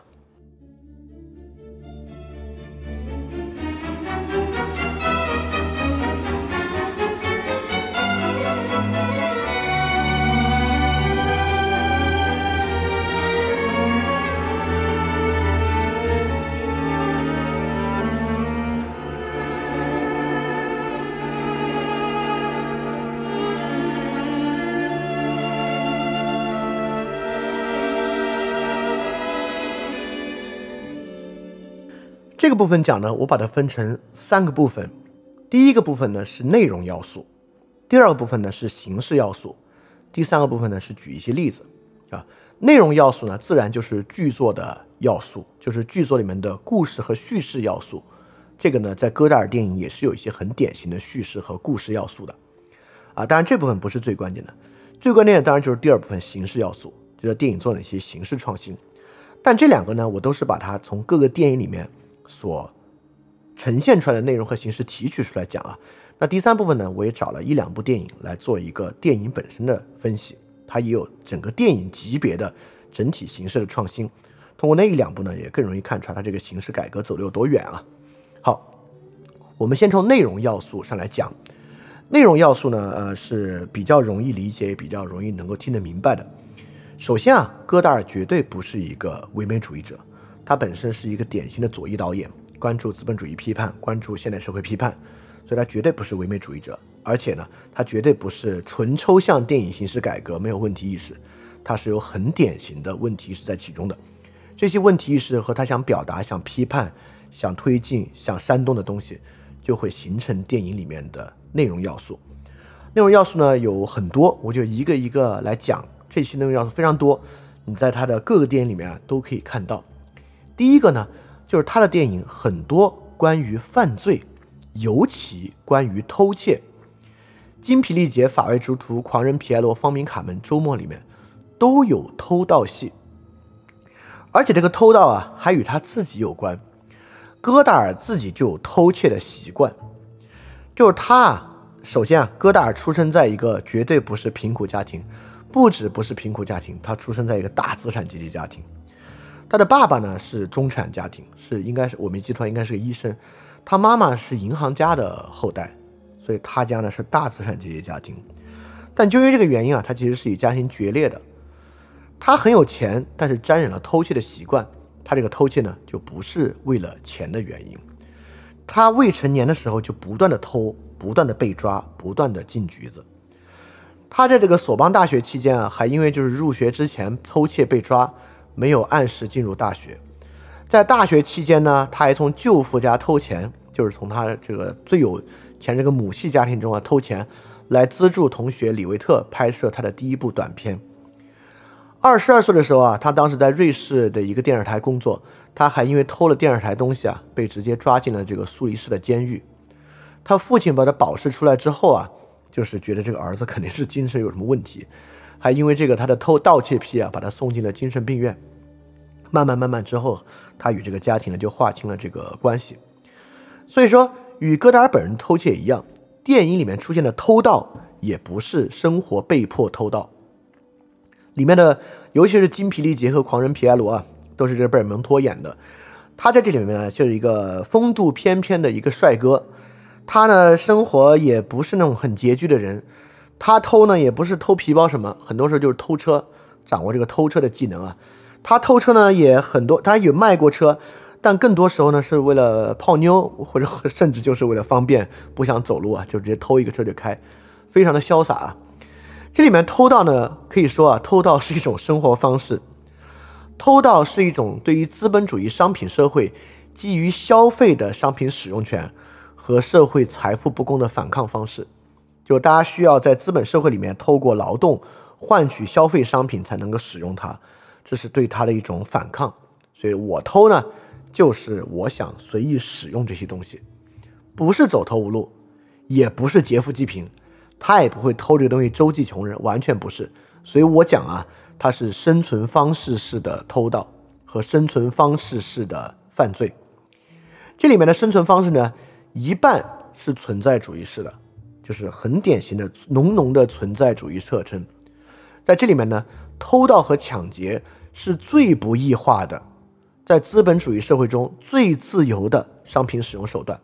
如果在资本主义社会中，通过攒钱。购买商品一定会涉及大量的自我异化，呃，非常严重的异化。这个我们讲第二个就会讲到。所以说，贝尔蒙托演这些非常潇洒的浪荡儿，通过偷盗的方式来进行呢，就是一种存在主义式的，呃，对于自由的选择。另外一半呢，应该是阶级战斗式的，这个抢劫、偷盗作为这个阶级斗争暴力的呈现，尤其呈现在这个周末，呃，方明卡门和法卫之徒之中。这明显是有对于这个呃，对于资产阶级社会的这个战斗的特征在其中的，所以这个呢，犯罪和偷盗是戈达尔电影一个经久不衰的主题。这方明卡门已经是后期作品了，里面依然是这个年轻人，呃，帅哥靓女的犯罪可以看，但是呃，千万不要想能从这种犯罪电影里面获得那种传统犯罪片的快感啊，一点儿都没有。这个涉及到形式创新，我们一会儿来讲啊，那部分非常重要。所以，戈达尔电影里面充斥着这样的犯罪和盗窃。好，我们讲这种犯罪和盗窃呢，是存在主义式的，是为了不把自己作为异化的手段。好，第二个戈达尔电影中很重要的要素呢，就是性工作者。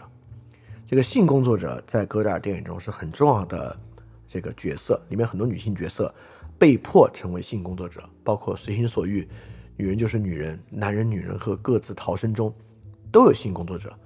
而这些性工作者就与存在主义式的偷盗不同了，很大程度上呢是被生活所迫，尤其最主要的要素就是为了养育孩子成为性工作者。这些女性呢是资本主义社会真正的走投无路者。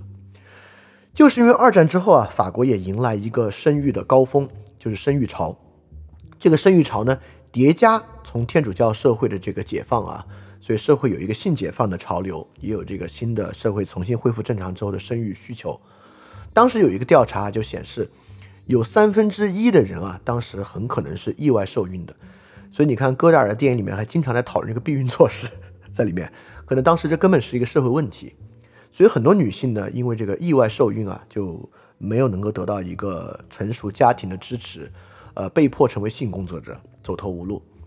第二个你也能看到啊，里面很多时候这个女性做性工作者，她们互相聊天说，呃，赚钱干嘛？也是赚钱我要买一辆车，等等等等，就不像贝尔蒙特直接偷。所以女性在这个社会中呢，是更多一个受压抑的角色。所以戈达尔呢，也是塑造这些女性，呃，成为性工作者背后的之后的这个悲惨遭遇，从悲惨遭遇之后呢，呈现一个社会批判在其中啊，这也是一个要素。好，这两个要素呢，都与社会批判高度相关。那第三个要素呢，就与这个戈达尔对于人际关系的批判高度相关了。戈达尔的电影中啊，有大量一女两男的设定，不是 threesome 了，是个人际关系，就是剧中的一个女主人公纠葛在两个男性之中，而且呢，这个人际纠葛可以说都是这些戏剧的最核心的冲突。比如说啊，他的这个处呃处处女座第一个长篇《精疲力竭》之中。就是有一个这个女性呢，就是一个美国女女女孩，在这个巴黎工作，叫 Patricia。她呢就在当地啊，既有这个贝尔蒙多这个浪荡儿，就贝尔蒙多饰演这个浪荡儿做她的男朋友，但这个男朋友也是非常花心啊，找前女友又来找她。同时呢，他又与当地的一个法国记者好，这个法国记者呢，能够让他生活中有一些实际的好处，因为这个这个女孩也是在一个报社工作，在这个《先驱报》工作，她通过这个法国记者能够获得一些采访的机会。但是呢，他贝尔蒙多啊饰演这个角色，因为啊他也跟这个法国记者好，这个熊熊的妒火啊，最后成为了这个戏剧里面的核心冲突。这个女孩跟他也是啊，这个女孩爱拜他等等等等的。最简单讲啊，这个电影讲的就是贝尔蒙多演这个人啊，演饰演这个角色，呃，就是在这种浪荡偷车，从法国马赛开往巴黎的途中，非常随机而偶然的，就是因为偷来的车里的那个匣子里面有一个左轮手枪，他呢又被这个骑警追，所以完全无意识也是随机的杀掉这个骑警。杀了这个警察之后呢，就进入这个逃亡，但不是那种真正犯罪片的逃亡啊，就是非常松散的、散漫的逃亡。逃亡过程中呢，就找到这个 Patricia。这个 Patricia 呢，就是要去呃判断是不是要帮他逃亡，还是要举报他。因为当时这个警察已经找到女孩，说你要再跟他在一起，你就给我打电话。就是 Patricia 判断自己是不是要举报他的核心，就是自己是不是爱他。所以他在这种生活纠葛之中啊，最后就判自己不爱他，所以他最后选择了举报他。举报他之后呢，他明明这个贝尔蒙多饰演的角色明明有机会逃跑，却没有逃跑，被警察打死在当场。所以这个一女二男的戏呢，是里面一个很核心的冲突。然后这个女人就是女人之中啊，这个女人就是女人，我我都能够用一句话说明这个电影主线啊，呃，主线在这个电影里面没有那么重要。这个女人就是女人呢，就是这个 Angela，就是这个女性，也是她这个卡里娜妻子演的。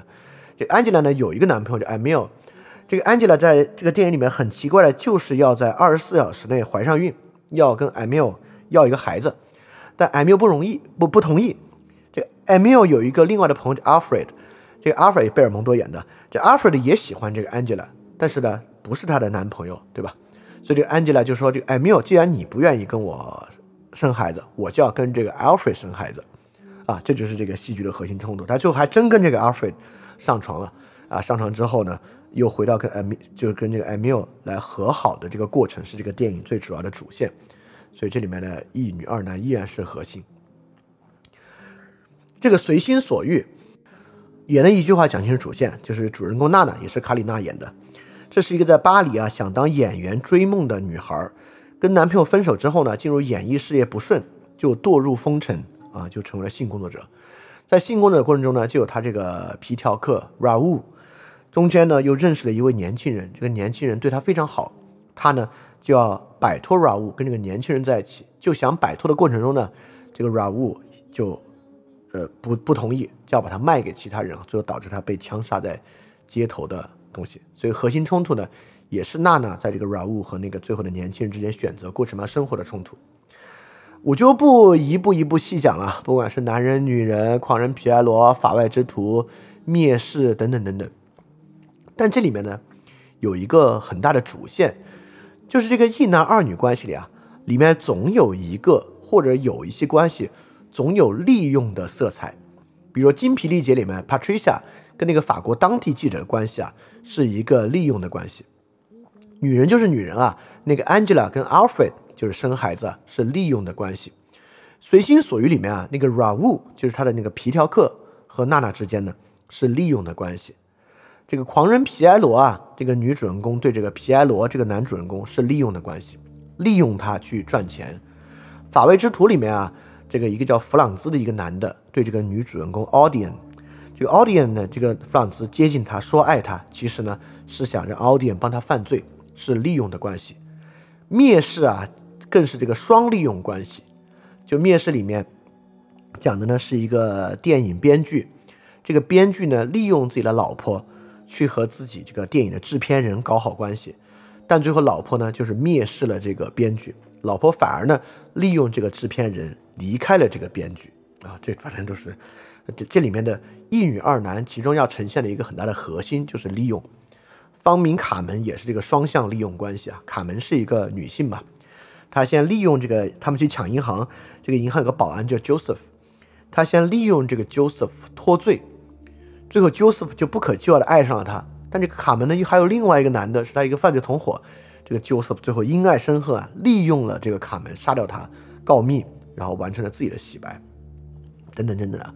所以戈达尔电影里面呢，你看这么多部都有这个一女两男这样的一个设定，这里面呢基本上核心啊就是讲这个男人利用女人，却在女人与别的男人的这个纠缠中啊，因为妒忌心产生了爱，但这个爱是真的爱假的爱，另外一回事了。这个女人呢，就是意识到这个男人对她的利用和男人的摇摆，无法确定，因为女人在里面要的就是那个爱，而无法确定这个爱，最终呢走向这个毁灭，就大概是这么一个过程啊。所以这个一女两男是他这个电影冲突呃人际冲突里面的一个核心。当然啊，刚才我们讲了，这些扯听会导致死亡啊，就是所以说死亡啊，主人公的突然死亡不是那种。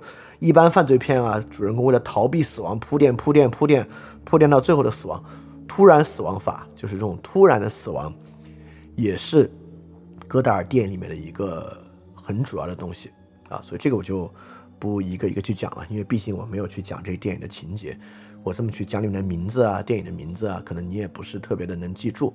但 anyway 啊，就是当然我这也算剧透了，但我们之前也讲过，这个好的电影是不怕剧透的，这不是一个问题。即便他是突然死亡，也不是一个问题。好，所以刚刚我们讲这个犯罪啊、盗窃啊、性工作者啊这一个部分，其实主要是在做社会批判和生活方式。然后这个一女二男的结构与这个最后的死亡呢，讲的是这个人际的冲突和张力。好，这里就有一些和这个时代相关的了。作为一个左翼的导演啊，其实呢，他也并没有完全真正投身进。当时的或者全身心的投身进左翼运动中，所以他的电影啊有大量对于左翼的讽刺，比如说《男人女人》里面啊，这个叫保罗，这保罗呢有个女朋友，这女朋友就没有这个左翼倾向，这女朋友不关心这些，是一个流行歌手，而且是很有名的流行歌手。这个保罗呢作为这个左翼知识分子啊，在这个杂志社工作，就在文化上看不起这个女朋友。但你说他自己有多厉害的左翼呢？也就是打打嘴炮，每天讽刺这个讽刺那个，他他还没有他那个朋友可能行动上激进的，他在行动上呢要要少得多。很多时候选择革命还是谈恋爱呢？还都选谈恋爱。所以在他这里面呢，这个保罗的饰演者，那保罗的饰演者就是这个四百集的那个饰演者，就是特里弗那个电影啊，就他是这个戈达尔电影那个左翼青年知识分子专业户。他在中国姑娘里面也演这么一个知识分子，但都是其实在这里面是对知识分子、左翼知识分子、青年知识分子有这个讽刺的。中国姑娘更是啊，中国姑娘里面大多数的青年知识分子，呃，其实呃，戈达尔在剧作上啊和在这个剧情中对他都对他们进行了讽刺。其中有一段火车对话戏啊，就是他当时的这个老婆安泽亚姆斯基跟一个他的大学教授对于这个激进革命做的探讨。我觉得那段是挺精彩的啊，包括等等等的一切安好里面的工会啊、工人工会啊和左翼知识分子都有很多讽刺要素。当然啊，除了对于这个左翼的讽刺之外呢，里面也有对于资本主义的讽刺。所以说，你看到戈达尔电影中的左翼啊，尤其戈达尔自己也是一个典型的左翼导演，但他对于左翼青年知识分子以及知识分子群体，并不是照单全收，把他们塑造成为一个正剧角色的。呃，里面存在了大量对于一九六八年这个五月革命失败的一些反省，这个反省的尤其在《一切安好》里面呈现。所以你看到他的电影里面塑造这个左翼，尤其是有时候以浪漫主义的方式塑造左翼，像《周末》这个电影最后就出现了一个左翼游击队，都是这个摇滚青年打扮啊，打扮的跟这个披头士一样，在里面过这种呃游击队生活。那游击队生活看上去非常快意恩仇。你要是不注意，你可能还以为这是一种对他们的夸赞呢，但其实不是啊。比如说里面有食人情节啊，等等等等，很明显是对这个这种摇滚式的这个左翼运动本身的一个很大的讽刺。所以他店里面出现的左翼啊，基本上没有什么好话。但是呢，对资本主义也是一样，对资本主义当然更是讽刺。呃，尤其是他的几乎所有电影里面都会出现汽车和报纸，就是男的在里面聊汽车、开汽车、偷汽车。大量的汽车戏，报纸也是，这男的在里面除了看报纸啊，就不干别的，就是所有男的人买报纸、看报纸、投身到报纸里面。这当然就是对这种资本主义商品和资本主义媒介本身的讽刺。汽车当时在法国啊，战后嘛，因为法国战后，呃，至少从四五年到七五年啊，迎来了三十年的经济大爆发。这三年的经济大爆发导致这个消费品超级爆发。所以罗兰巴特在一九六三年也写到啊，法国人对于汽车如此痴迷，以至于在法国流行话语和家庭交流中，汽车是排名第二的话题，仅次于更为传统的永久的关于饮食的讨论。对，所以在这个戈达尔电影里啊，这个男的也是，就是聊汽车、看报纸，而且他在他塑造看报纸戏的时候，很多时候都是对于周边的女性的漠视，就女的要跟他聊天，男的一天到晚就捧着报纸看，捧着报纸看，看的也不是什么正经东西啊。当然，资本主义批判在这里面，因为在我们的语境中有一种资本主义批判啊，对于剥削啊这些的批判，但是在一九六八年的真实世界情境中啊，这个是很不一样的。呃，这个六八年的五月风暴啊，对于法国近代史是一个重大事件，它直接促使了戴高乐戴高乐的下台，这是他们要的，但其实呢，也葬送了法国的一次改革机遇，就是六九年的这个宪法公投改革。啊，这是一次很很很惨重的，也是一次很可惜的事件。当然，这本身也是戈达尔生涯的分水岭啊。从卡里纳时期，就是拍这种相对还有点传统电影色彩的东西啊，到这个毛派时期的这个电影论文的一个转变。而且，一九六八年不只是法国啊，在美国呢，就是十强运动，这个 LGBT 运动和黑豹党、黑人民权运动。在墨西哥呢，是我们之前提到的南美历史提到的。墨西哥近代史的重大事件就是悲怆之夜，就是特拉特洛尔克的大屠杀。在巴西呢，我们也讲到了这个圣保罗大游行，包括我们自己的，对吧？我们我们六八年的发生什么啊？所以五月风暴啊，很复杂啊，绝对不是我们这里最简单的那个资本主义社会秩序崩溃。你想也不是啊。法国从四五年到七五年，经历了三十年的这个社会财富大增长和经济爆发的奇迹，也是法国真正形成这个现代化福利国家的三十年。这三十年虽然社会的财富分财富分化肯定在拉大，但实际上呢，整个社会的消费水平是在大幅度提升的。所以说，这里面的资本主义批判是一个非常复杂的批判，复杂到什么情况呢？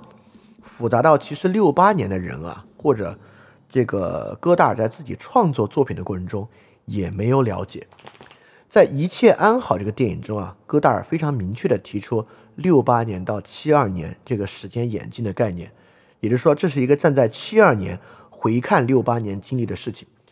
整部电影最后提出的也是一种浓浓的困惑感，意思是站在七二年回看六八年，我们也没有真的明白从六八年到七二年到底发生了什么。所以这一次就是整个六十年代全世界席卷的这次革命，左翼的色彩非常突出，但不完全是原教旨主义，就是马克思主义那种经济动机的资本主义矛盾的爆发。而且再看之前啊，这恰恰是资本主义的对立面那个乌托邦的崩塌。一九五六年匈牙利爆发革命啊，苏联出兵干涉之后，还有很残酷的后续。就这一次之后，实际上是整个国际社会对于苏联这个乌托邦和领袖形象的一次崩塌，再加上同年啊，苏共二十大赫鲁晓夫的秘密报告，所以整个当时的左翼丧失了乌托邦政治实体的想象，是很迷茫的。而且法国当时还出了一个，在这之间出了一个，呃，更其实值得关注的事件，就是今天的法兰西叫做法兰西第五共和国。那么二战之后呢，就是从德国撤出之后，是法兰西第四共和国。法兰西第四共和国呢，是四六年到五八年实行的共和政府。这段时间呢，法国是一个强议会制，跟二战之前的第三共和非常类似。就是总统呢，其实是一个虚位，就是内阁和议会呢是有最大权力的。但就在这个期间呢，这个内阁非常频繁的更换啊，整个国家其实有很不稳定。尤其是啊，在第四共和期间啊，法国还要去维持这个殖民地的秩序，所以经历的这个就是电呃，就是著名的奠边府战役啊，就是法属印度支那战争，以及阿尔及利亚独立战争。你看这个戈达尔拍的小兵，就是讲阿尔及利亚独立战争的。那左翼自然是去就推进这个民族地区民族独立的，所以法国政府呢，当时就要去遏制这个民族地区的殖民地独立啊，所以说。强行向社会征兵，也造成了很大的社会矛盾。特里弗啊，当时因为失恋啊，一时冲动就参加兵役，但很快反悔了。结果因为逃兵被送进了军事监狱，还是安迪的巴赞去保他，把他保出来的。那戈达尔当时为了逃兵役呢，直接躲回了瑞士啊，就是当时的兵役呢，也造成了社会矛盾。就在风起云涌的矛盾之中啊，法国极右翼或者也没有到极右翼了，法国右翼就抬头，右翼呢希望重整社会秩序，要求戴高乐上台。那戴高乐呢是法国二战时期的一个英雄人物，他也接受上台，他是要求改宪。改宪之后呢，就变成了法兰西第五共和。所以现在法国总统的权力啊，其实比欧洲其他国家的总统权力要大。欧洲其他国家几乎都是强议会制，但法国呢是强总统制。就建立了戴高乐的威权政府，所以你要想想啊，对法国人，我们已经讲了两三期啊，这个雾月对法国人是啥？这不就是波拿巴历史再次回魂吗？尤其对于巴黎的知识分子更是如此。所以一九六八的五月风暴啊，不是一次呃最典型的经济动机造成的对于资本主义本身的反叛，啊，里面有很多很多要素在其中，是一次很复杂的事情啊。所以五月风暴当然是值得。呃，细节去讲的，所以五月风暴的亲历者啊，整个五月风暴很快形成了这个青年知识分子以大学为核心，以这个毛派思想为主的这个暴力战斗派，以及整个社会主流对于暴力战斗本身接受和拒斥的，因为拒斥的原因很简单，我们也知道，从法国大革命到六月革命等等啊，就是 巴黎是不是巴黎是怕这个东西了，对这边若即若离的。这个反思，从最开始戈达尔啊全力支持这样的暴力战争和运动，到最后转向文化战争，到最后转向对这个事情的反思啊，中间的一个历程，也在他的这一时期的电影中呈现。所以说，作为一个最典型的左翼导演，但是在他的作品中，你却很难看到那种对于左翼激进的全盘接受啊，这和和对于资本主义的讽刺，也不是我们所讲的那种。就是纯粹的劳动价值方面的讽刺。这里面我记得有一个很有意思的场景啊，就是在《一切安好》中，《一切安好》这个电影啊，讲的是发生在法国一个肉类工厂里面的运动。这个肉类工厂的工人呢，因为要争取更多的权益啊，就把这个总经理锁在办公室里，不让他出去。当天呢，刚好有人就简方达饰演的这个记者和他的男朋友要来采访这个总经理，就被一起锁在办公室了。就是很简单一个故事。这个电影里面有一个东西很有意思啊，也其实慢慢在贴近我们之后讲的这个形式的呃形式的改革，就是戈达尔让在在这里面让那个总经理讲一段话，那个总经理的长相啊，就是传统电影里的坏人的长相，那个总经理讲话的表情啊，也是传统电影里反派的那个表情，但是呢，他讲的话却反而是很有道理的话。是关于这个资本主义的这个经济改革跟社会这个财富分配关系的话，然后他又找了另外一个人在外面来来讲啊，就外面这个人呢是一个工人的代表，这工人代表长相就是一个纯粹的正派，而且他的这个讲话的方式啊也是语重心长的，就是完全是一个正派的形象，语重心长的，然后饱含深情的讲，但内容呢确实恰恰是很空洞、很空洞的内容。所以我觉得那个场景设计是很有意思啊，就戈达尔在反对传统电影这种叙事语言的构成，他要让这个语言内容和叙事的表象分离，来形成这种建立效果。但是建立效果一会儿肯定会讲啊。好，所以除了左翼讽刺之外呢，这里面还有很多审讯戏，这就不多说了。呃，还值得说的一个呢，是对于语言错位的使用。刚才我们不是讲到跟罗兰巴特这个，包括整个二战后哲学的语言学转型有关吗？像《精疲力尽》里面讲，就是这个法国的男青年和这个美国记者之间，他们的这个爱情故事。这个爱情故事里面呢，这个美国记，当然我是不懂法语的，我是看这个电影分析这么讲啊，就是这个美国的记者讲的标准的是那个美式法语，发音呢是很不标准的，而且确实在电影的对白中有很多关于这个词义的探讨，因为这个美国人他对于法语的词义不懂，他就问这个词儿什么意思，这个词儿什么意思。包这个电影，呃，比较核心的几个戏剧要素啊，都是建立在这个词语误用的基础之上的。所以这里也提出了一个比较有意思的问题啊，就这个女孩一直不确定这个 Bermondo 演的角色是不是真的爱她，这里面呢也有语言方面很大的一个问题。包括女人就是女人之中啊，这两个人也有沟通上的巨大巨大障碍，所以在沟通障碍之中，他们已经没有办法用正常的话语进行交流了，他们就用书籍封面进行交流，从这个书的封面上找字儿，然后蒙起来，把这个字儿给对方看，来进行一个替代性的语言交流过程。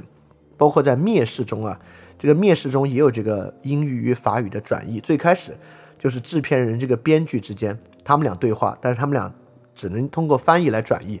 这个翻译转译过程啊，就跟他们俩说的话都有点不同。就是翻译翻译的话，不完全是那个制片人的意思，也不完全是他的意思，相当于是那个翻译在做一个中介，帮两个人沟通，是很有意思的情节啊。包括我完全没有看下去那个电影，就《再见语言》，直接是对于语言本身的这个反思。所以语言错位的使用呢，也是内容要素上很重要的一点。好。很多很多，对吧？对，戈达尔电影就是这样。这我们还没说形式呢，光从内容要素上就如此的庞杂。从犯罪盗窃到性公主的角色，到一女二男的角色角色，到死亡，到对于左翼和资产阶级生活方式的讽刺，对于整个法国六十年代波动的反思、审讯、语言错位，哇，非常的丰富。所以说啊，就是戈达尔肯定不是唯美主义式的。他拍的呢也不是爱情片，他拍的呢可以说就是左翼思想背景下的现代城市批判片，啊，主要的要素就是这样。因为网上有很多人把戈达尔当爱情片处理啊，我觉得这肯定不是他的呃特点，也不是他的关注。但是啊，但是但是但是，虽然有这么多的内容要素，你要说哪个探索的特别深，我必须说还真没有。这里我可以引述伯格曼对他的评价。伯格呢，伯格曼对于戈达尔非常不客气。我找了两次评价，伯格曼一次评价戈达尔说，他的电影做作、知识分子气、自恋、沉闷而又无趣，没完没了又令人讨厌。戈达尔是一个无聊到令人绝望的家伙。他第二次啊讲这个男性女性这个电影，说我从他的电影里看不出任何有价值的东西，他们都是那种让人思维混乱。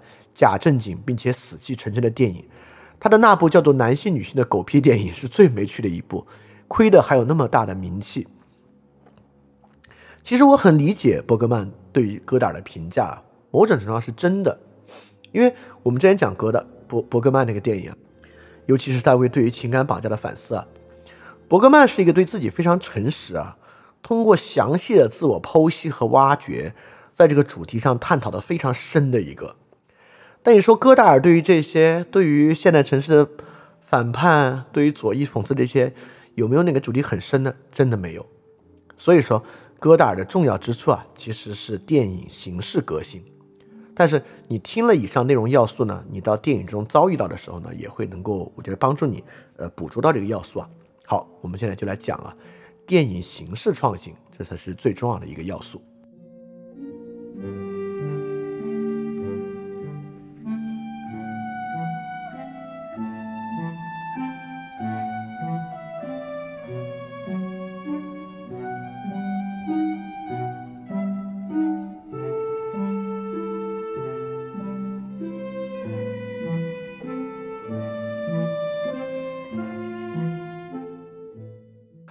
那我们之前讲，戈达尔最大的问题是和电影母题就是电影形式的创新。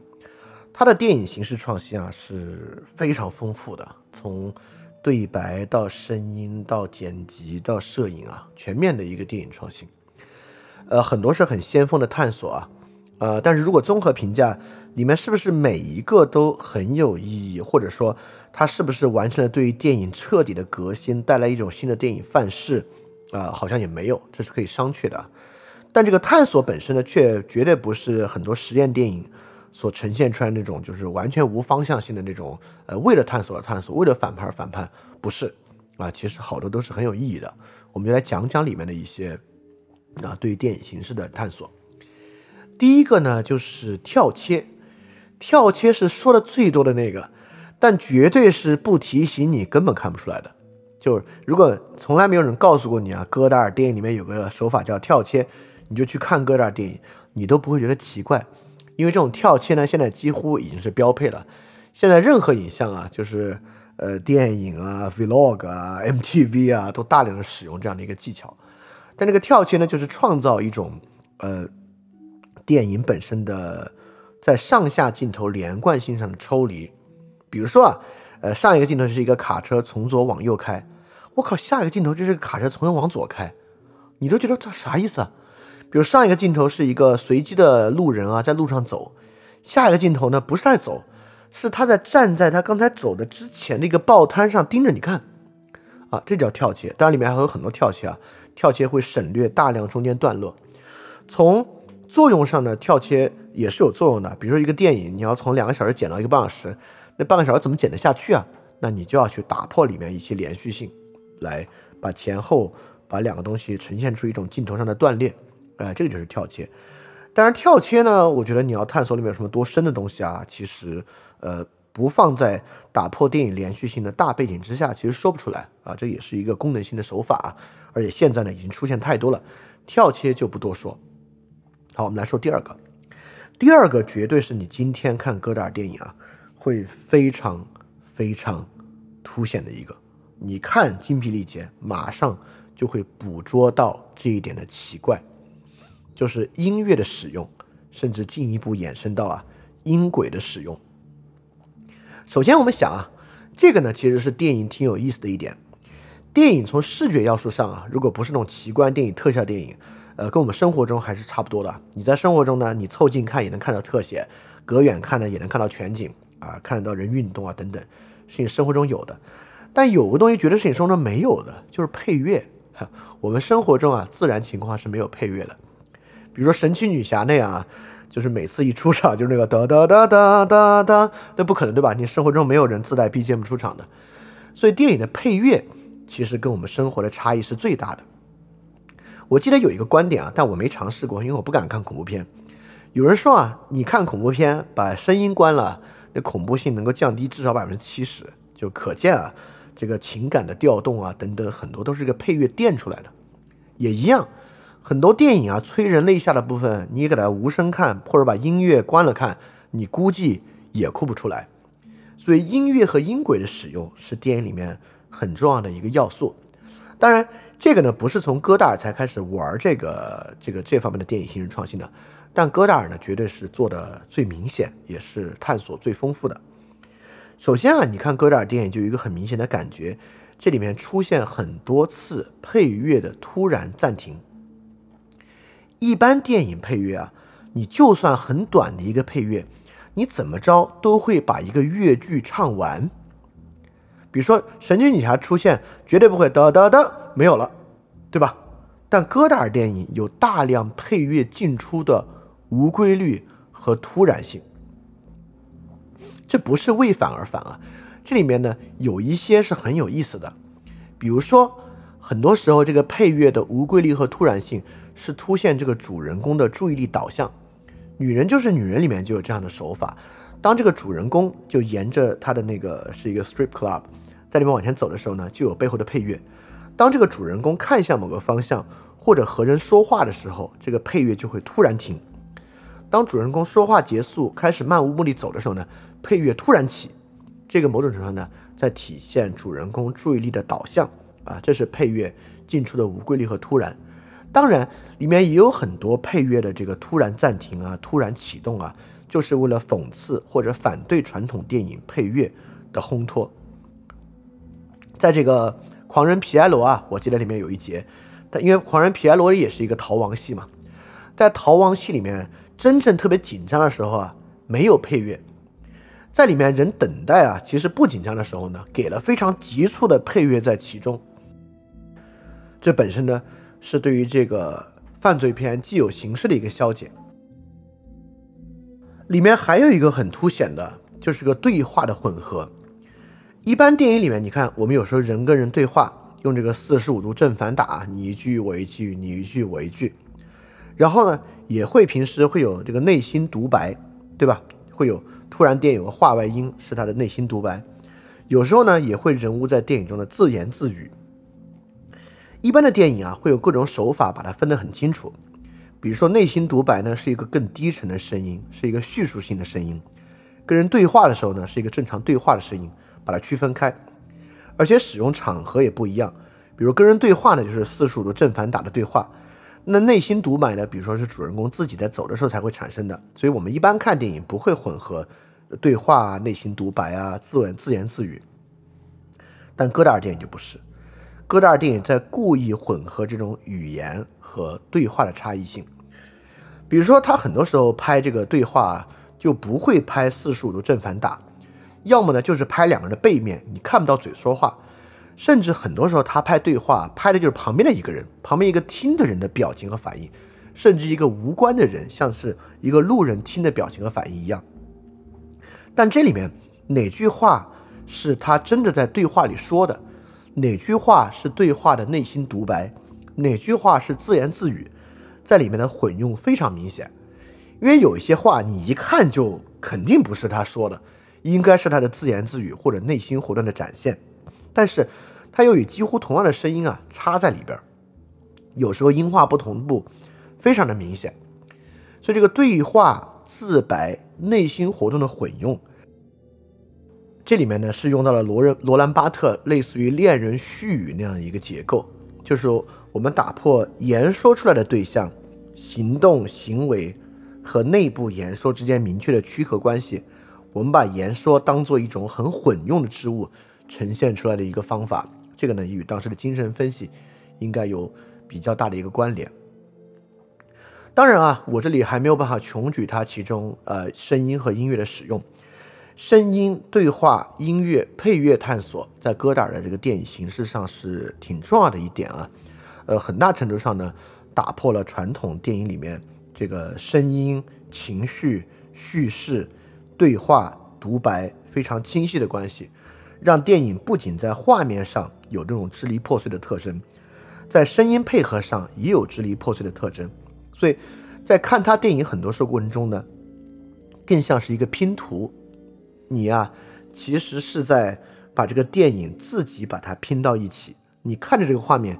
听到这个声音，你在尝试自己把这个声音和画面的关系做一个连接，所以很多时候，也许不同的人看的时候感觉就不一样。有的人会认为呢这句话是独白，有的人会认为呢这句话是对话的一部分，有的人认为呢这句话是主人公自己说的，有的人会认为呢这是这句话是主人公的引述之前的部分。这是一个很有意思的，所以说整个这些啊，包括跳切和音画不同步。是这个戈达尔在打破传统电影叙事的连续性和整合性的一点。传统的蒙太奇啊，当然啊，一个蒙太奇形成的段落就是由一系列的前后相继的剪接和完整的配乐、对话、画面、声音整合构成的。形成完整叙事段落呢，就是靠这些电影技法才构成的。所以说，戈达尔在这方面的尝试呢，其实是一种比较破坏性。瓦解性和消解性的尝试，但这个尝试呢，就把电影变成了七巧板啊，变成了各种片段性的东西啊。整个观影的过程呢，也是一个贴合过程。这个贴合过程呢，慢慢呢，就与我们第二部分要讲的这些创新形式有关了。第二部分呢，第一个我们讲的就是戈达尔的电影是多幕剧，就他会在电影的最开始啊讲这样的话，比如男性、女性啊，他讲。这部电影是由十五个明确的事实构成的。在《随心所欲》电影最开始啊，他说啊，这个电影是一个有十二个场景构成的电影。在《各自逃生》啊，这个电影有章节，这个章节还不是一二三四五，这章节从负一开始，负一零到一二三四，所以这电影其实是有六章。但是各自逃生从负一到一二三四还真的不是瞎来，这个负一可以说是这个电影整体概念的一个阐释，零到一二三四是一个逐渐加速的过程。德国九零啊，甚至是乐章结构是这个一个主旋律和它的 variation 它的变奏之间的关系。那多幕剧呢？呃，很大程度上，比如说男性女性是由十五个明确事实构成。那观众就会带着这个问题进入哪十五个明确事实啊？当然，你要让我现在讲，我也讲不出来。它其实电影里面并没有给予一个很很明显的提示是哪十五个明确事实啊？随心所欲的十二个场景啊，还算是真的有十二个，但每一个场景都有一系列的关键词在提示这个场景的内容。但是呢，它就像是给观众出了一个题，这些关键词如何去理解。所以它这个多幕剧啊，还不是简单的好的电影，Chapter One, Two, Three, Four，每一个有个小标题。它这个多幕剧啊，其实就像是一个问题。电影播一会儿就给你提了一个问，这个问大概就是在问你：以下这一段是什么意思啊？以下这一段和我给的这个词语之间是什么样的关系啊？所以整个多幕剧结构就像是一个不断向观众提问的结构和方法，在问你。需要你主动思考，调动你的思维去为电影和它这些词汇之间形成关联和理解。啊，段落感也是很强的，段落的存在、段落的意义、段落与段落的差异。像德国九零那个 variation，有时候 variation 上面写的非常明白，德意志名人的精神特征。我靠，那你看那下一句完全是诗意表达，你就要从诗意表达去想这一段与德意志民族的精神特征有什么关系。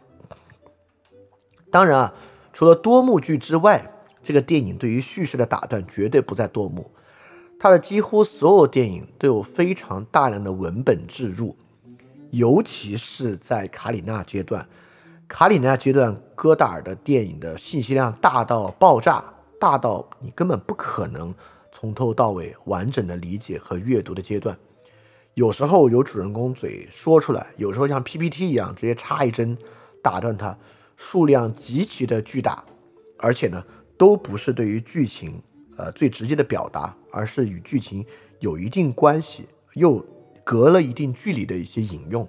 有时候呢是一些词汇，有时候呢是一些哲学话语。当然啊，也有今天人就是非常呃愿意去讲打破第四面墙。打破第四面墙的手法，从戈达尔第一部《精疲力竭》里面就有，就是主人公突然突然面对镜头说话哦，在几乎。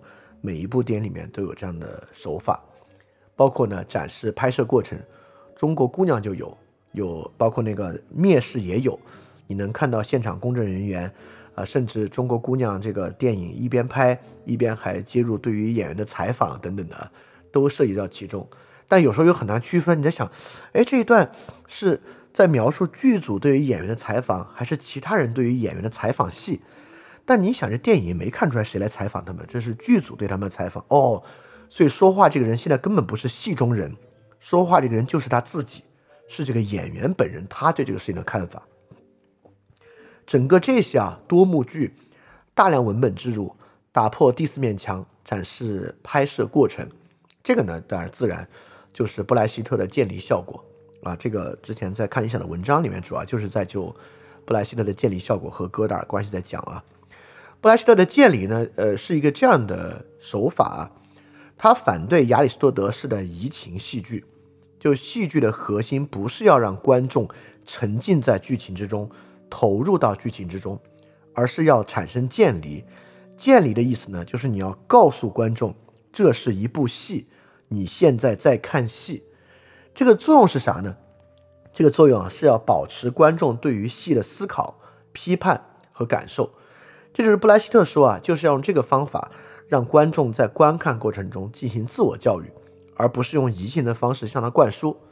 当然啊，这个说法是很有启发性的。那布莱希特当然就是一类戏剧的一个开创者了。那么戈达尔呢，也在很大程度上继承布莱希特的这个建离，用这个建离效果向观众发问。像我们刚才讲多幕剧的开始啊，文本啊，打破第四面墙啊，都是这样的，就是你在不断的去理解。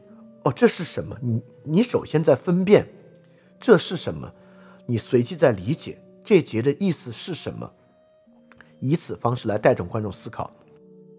但是在实际剧作中，这真的是有问题的。就渐离真的能够带动观众思考吗？啊，这里面有两点，我觉得在这个探索中是有点问题的。但是有问题，我不是说这种探索没有价值啊，而我是说，是我们今天遭遇到更大的问题。第一。情感共鸣的巨翅，通过这种打断，能够真的打断观众的移情和情感巨翅吗？今天的观众，尤其是我们现在的观众，有一个特点，他寻求情感共鸣，寻求用今天的流行语说啊，寻求嘴替，寻求人来说出他的话的冲动极其强烈。他根本就不管剧作的连续性，寻求情感共鸣。剧中有一个男二角色说了一句让他嗨的话，他能嗨到一周之后。我就说，今天观众的这个情感共鸣啊，根本不是叙事情节式的，是京剧启动式的。你要不在电影里凝结着京剧讲出来啊，就靠剧作，它可能共鸣还没那么深。今天的人完全是京剧启动式的，所以在京剧启动式的情感共鸣之下，靠布莱希特的建立效果，不仅不能带来思考，反而限制思考，就是因为你在里面引用了一句话。这句话被他看到了，刚好戳他的点，他就可以拿着这句话去理解这个电影余下来所有的部分，啊。第二，布莱希特所想要的建立啊，是要让观众主动的去像我们刚才讲的，把电影变成七巧板，让观众主动的拼，主动的理解。但是在今天这种唯美主义和感觉主义的情况之下，观众有足够的理由停止这样的拼接，观众只用给自己一个很简单的答案哦。艺术片嘛，艺术电影都这样。他把这个电影的离散感当做一个不需要去处理的对象，他把这这个这个电影的离散感和问题当做最后的答案。艺术电影都这样，艺术电影就是有点闷，艺术电影就是有很多旁枝末节，当做这个问题的答案来找这种艺术电影的感觉。所以说，你给他监离效果之后，他根本不想，甚至啊。他把识别监离当做结果，比如说这里面打破第四面墙，哪个角色对着镜头说了一句话，他一想，哦，你看这就叫打破第四面墙，period。他不去想这是为什么，所以在这一情况之下，布莱希特所要的这个监离效果啊，在今天确实遇到了很巨大的挑战。这个监离之后呢，观众就停下来了，停在这里了。希望观众抽离投入对于电影的批判思考和构造，就罗兰巴特要的，观众本身主动参与到电影意义构造过程，这个目标如何实现，就是靠戈达尔所完成的形式，可能还不足以完成这一点。当然，这很可能就是电影的意义乌托邦，我们永远不可能说，呃，能够有一个技巧，能够有一个技法，完整的去实现和完成这一点，啊，这是很困难很困难的。所以你看，刚才对于电影形式呢，我们第一讲了一种破坏性的形式革新，就是在跳切和配乐上打破传统电影叙事连续性这一点。第二，我们讲了多幕剧文本植入、第四面墙展示拍摄过程这种典型的布莱希特建立式的戏剧，这些呢都是戈达尔在电影形式上的创新。好，我们来讲第三个，第三个呢是一个整体结构式的创新了，可以说呢是八站式的。这种现实主义审美的电影实践，这个也是很有意思的。你看啊，传统电影呢，我们可以说有一个三层的结构，当然这只是一个视角而已啊。就比如说一个传统的犯罪片，犯罪片呢，当然有一个类型片的主轴，比如说战争片呢，有这个战争的类型，战争嘛，就是为什么打这个仗，要打谁，打赢了打输了。那么犯罪片为什么要犯这个罪？犯罪的手段是什么？警察如何追捕？最后追上了没追上？传统的电影呢，都有这个类型主轴，类型主轴呢，就有很多类型片的要素，要构成这个故事完整的叙事。在类型主轴之外呢，当然呢，传统电影也有人物关系的塑造，不管是战争片、犯罪片、科幻片、奇幻片，都可以谈恋爱，也都可以塑造这个父母子女关系。比如说恋爱，就是这个电影里面可能最多所需要的一个商业要素，也是一个类型要素。任何电影呢都有男性角色、女性角色、女性角色、男性角色在里面的恋爱关系，这形成电影的第二层结构，就是一个人物关系的塑造。那第三层的结构呢，就电影里面确实也有一些，我管它叫闲笔，就这个里面呢，可能既跟这个犯罪的主题类型无关，也与这个人物关系塑造没有最明确关系的一些闲笔，比如说在这个战争片里面啊。他也没有讲这个战争，也没有讲他谈的恋爱，而讲这个村里他们去到一个村里，那村里的一个事情啊，这是一个闲笔。这个闲笔呢，很大程度上就是今天一些电影塑造其文学性或者塑造其这个艺术性、文艺性的一个点。那文艺电影呢，自然这种闲笔和旁枝末节相对比较多。那纯类型电影呢，就是甚至可以只有类型主轴啊，人物关系塑造都。在里面那种爱爱情的旁枝都不需要啊，就完全没有闲笔。那最最类型的电影就完全没有闲笔，就是一个纯类型，从头把这个类型走完的一个过程啊。呃，所以一般电影，就算今天最文艺的电影，最所谓艺术电影，也是一个倒三角的结构，类型主轴依然是核心，然后呃，比类型主轴琢磨少一点的呢，是人物关系的塑造，比人物关系塑造琢磨少一点的呢，是闲笔。这个弦比就算量再大，它也不会多于这个爱情戏的部分，更不会多于类型主轴的部分。所以说，这个你看就是蒙太奇和叙事完成的，因为那个类型主轴，呃，就是最典型的蒙太奇和叙事段落的类型，由它呢构成这个主轴。所以我们今天看的大多数电影啊，如果我们给它一个图式的分析，它都是一个倒三角的结构。最上面这层呢，就是它的类型主轴，量最大；第二层呢是里面的爱情戏。爱情戏确实最多的人物关系啊，最下面比较少的呢，里面穿插点缀一些闲笔构成。那按照八站式的这种现实主义电影啊，自然所谓景深式的结构，那么呢，景深式的结构就要首先就要打破类型主轴，打破这种蒙太奇的叙事段落，所以整个电影结构就不是倒三角的，而是一个弥散的。比如说在戈达尔电影中啊。人物关系是绝对的主轴，不管是像《狂人皮埃罗》，还是这个呃《精疲力竭》，算是比较散的这个犯罪剧，就算是收得很紧的犯罪剧，《法外之徒》，其实《法外之徒》里面最主要的塑造还是这个女的女佣和这两个男的之间的关系，或者说它的任何电影里面，就算这个中国姑娘里面，都有很大的部分在塑造人物的关系，人物关系在里面呢是绝对的主轴。为什么呢？也很简单，因为电影拍摄啊，在一个比较有景深的长镜头段落里面，你拍的不就是人跟人之间的这个关系，人跟人对话，人跟人的生活。我们生你你也可以想象啊，比如说一个真实的战争环境，比如一个人派到伊拉克去打仗，他真开枪的时候，在他在那服役的半年期间有几分钟啊？在他服役的半年期间，他绝大多数时候是在营地里，在训练，在休息，在跟旁边人说话，在打篮球，在健身，在洗澡，啊，这些构成他生活中的绝大部分。他真的去真刀真枪啊，是很少的。所以，如果要形成一个比较谨慎的关系，人物自然大量就凸显出来了。那么，在人物关系塑造中呢，自然就有庞大的闲笔。你可以想象，在一个战争片里面，呃，不是战争片。在一个真实的战争生活中，啊，两个士兵在营地里聊天，他们会聊什么呢？他绝对不会每时每刻都在聊战争，他当然在聊吃的，聊他们在本国的生活，在聊一些别的东西。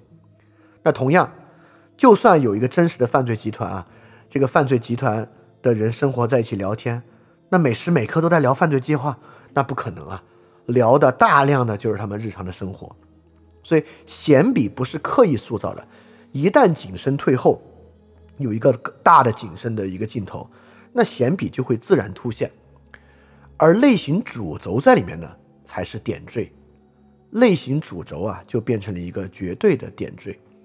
所以不好，我我也不想说它是一个正三角形的关系啊。显笔数量最大也不是，因为显笔在这里与人物关系融为一体了，而类型主轴呢，只是电影的一个点缀。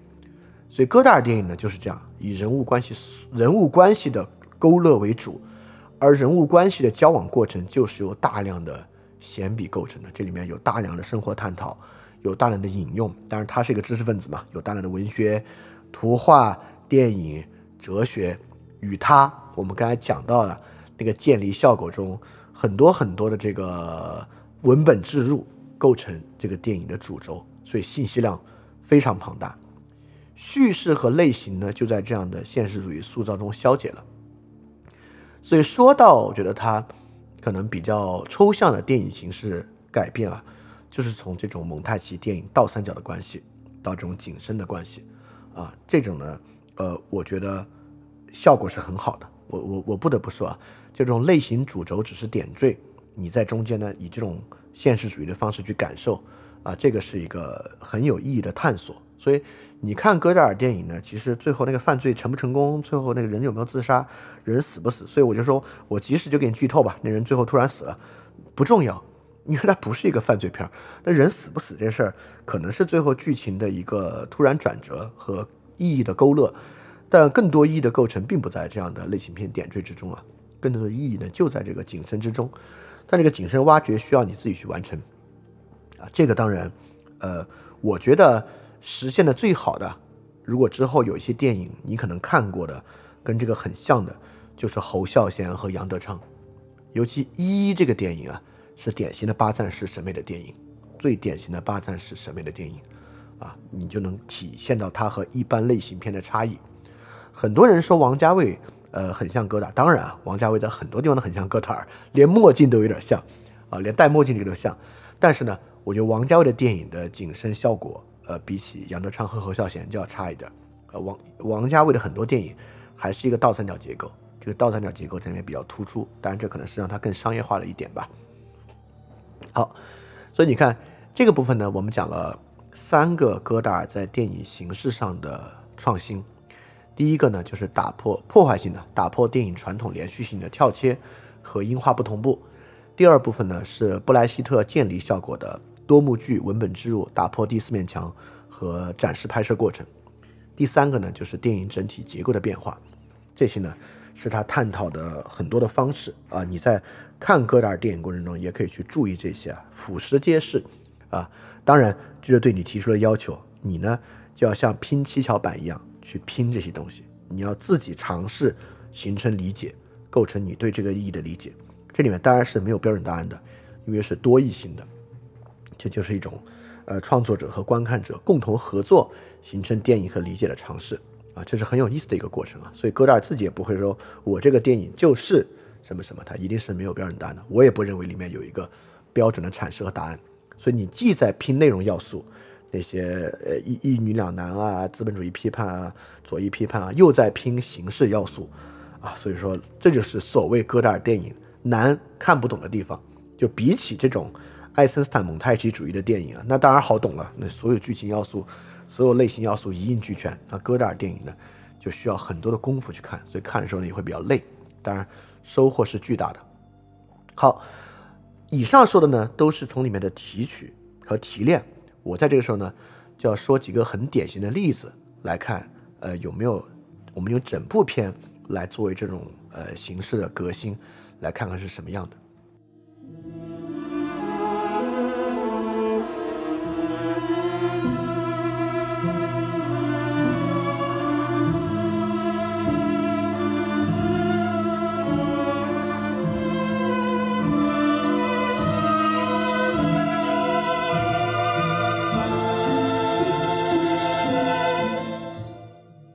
我们这个地方呢，来举一些典型的例子。你看，什么叫典型的例子啊？刚才我们讲的呢，不管是内容要素还是形式要素，可以说呢，我们举的都是一些手法啊。这些手法呢，在电影里面呢，很多都可以使用。但是形成一整部电影，我们是怎么感受到这个电影的形式创新的？我觉得呢，也有整部电影级别的，很值得拿出来讲。所以这个部分呢，我们就讲三个电影，来看这三个电影主要是什么样的形式创新。我最重要的讲的就是第一个，就是《女人就是女人》这部电影。这部电影啊，我的观影体验并不好，而且我几乎看的我是如坐针毡啊，就是有点看不下去。但看完之后呢，我不得不说啊，哇，这是一次很厉害的尝试。这个女人就是女人啊，戈达尔自己有一个表述，他这么表述啊，他说啊，很多人不喜欢《女人就是女人》，因为他们不理解这部电影传达了什么信息。可实际上，它并没有传达什么。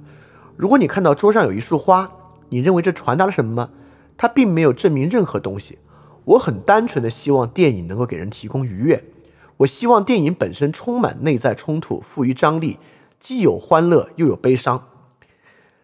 这个话明显是烟雾弹啊！你看这个话，戈达尔仿佛在说一个唯美主义的东西，对吧？这电影不传达任何东西，它就是给人提供愉悦。但你看啊，他后一句又露馅儿了。这个电影本身啊，要充满内在冲突，富于张力，这怎么提供啥愉悦啊？如果你要在里面感受这种内在冲突和张力，没有什么愉悦啊。戈达尔采访经常就这种烟雾弹，前后矛盾的。那女人就是女人，为什么这么特殊？我想拿它来讲呢。这部电影是一个什么样的电影形式的革新？这部电影在最开始啊，讲得很明白，在最开始字幕的时候就出。这是一个法国喜剧。他给了自己定义，这是一个法国喜剧。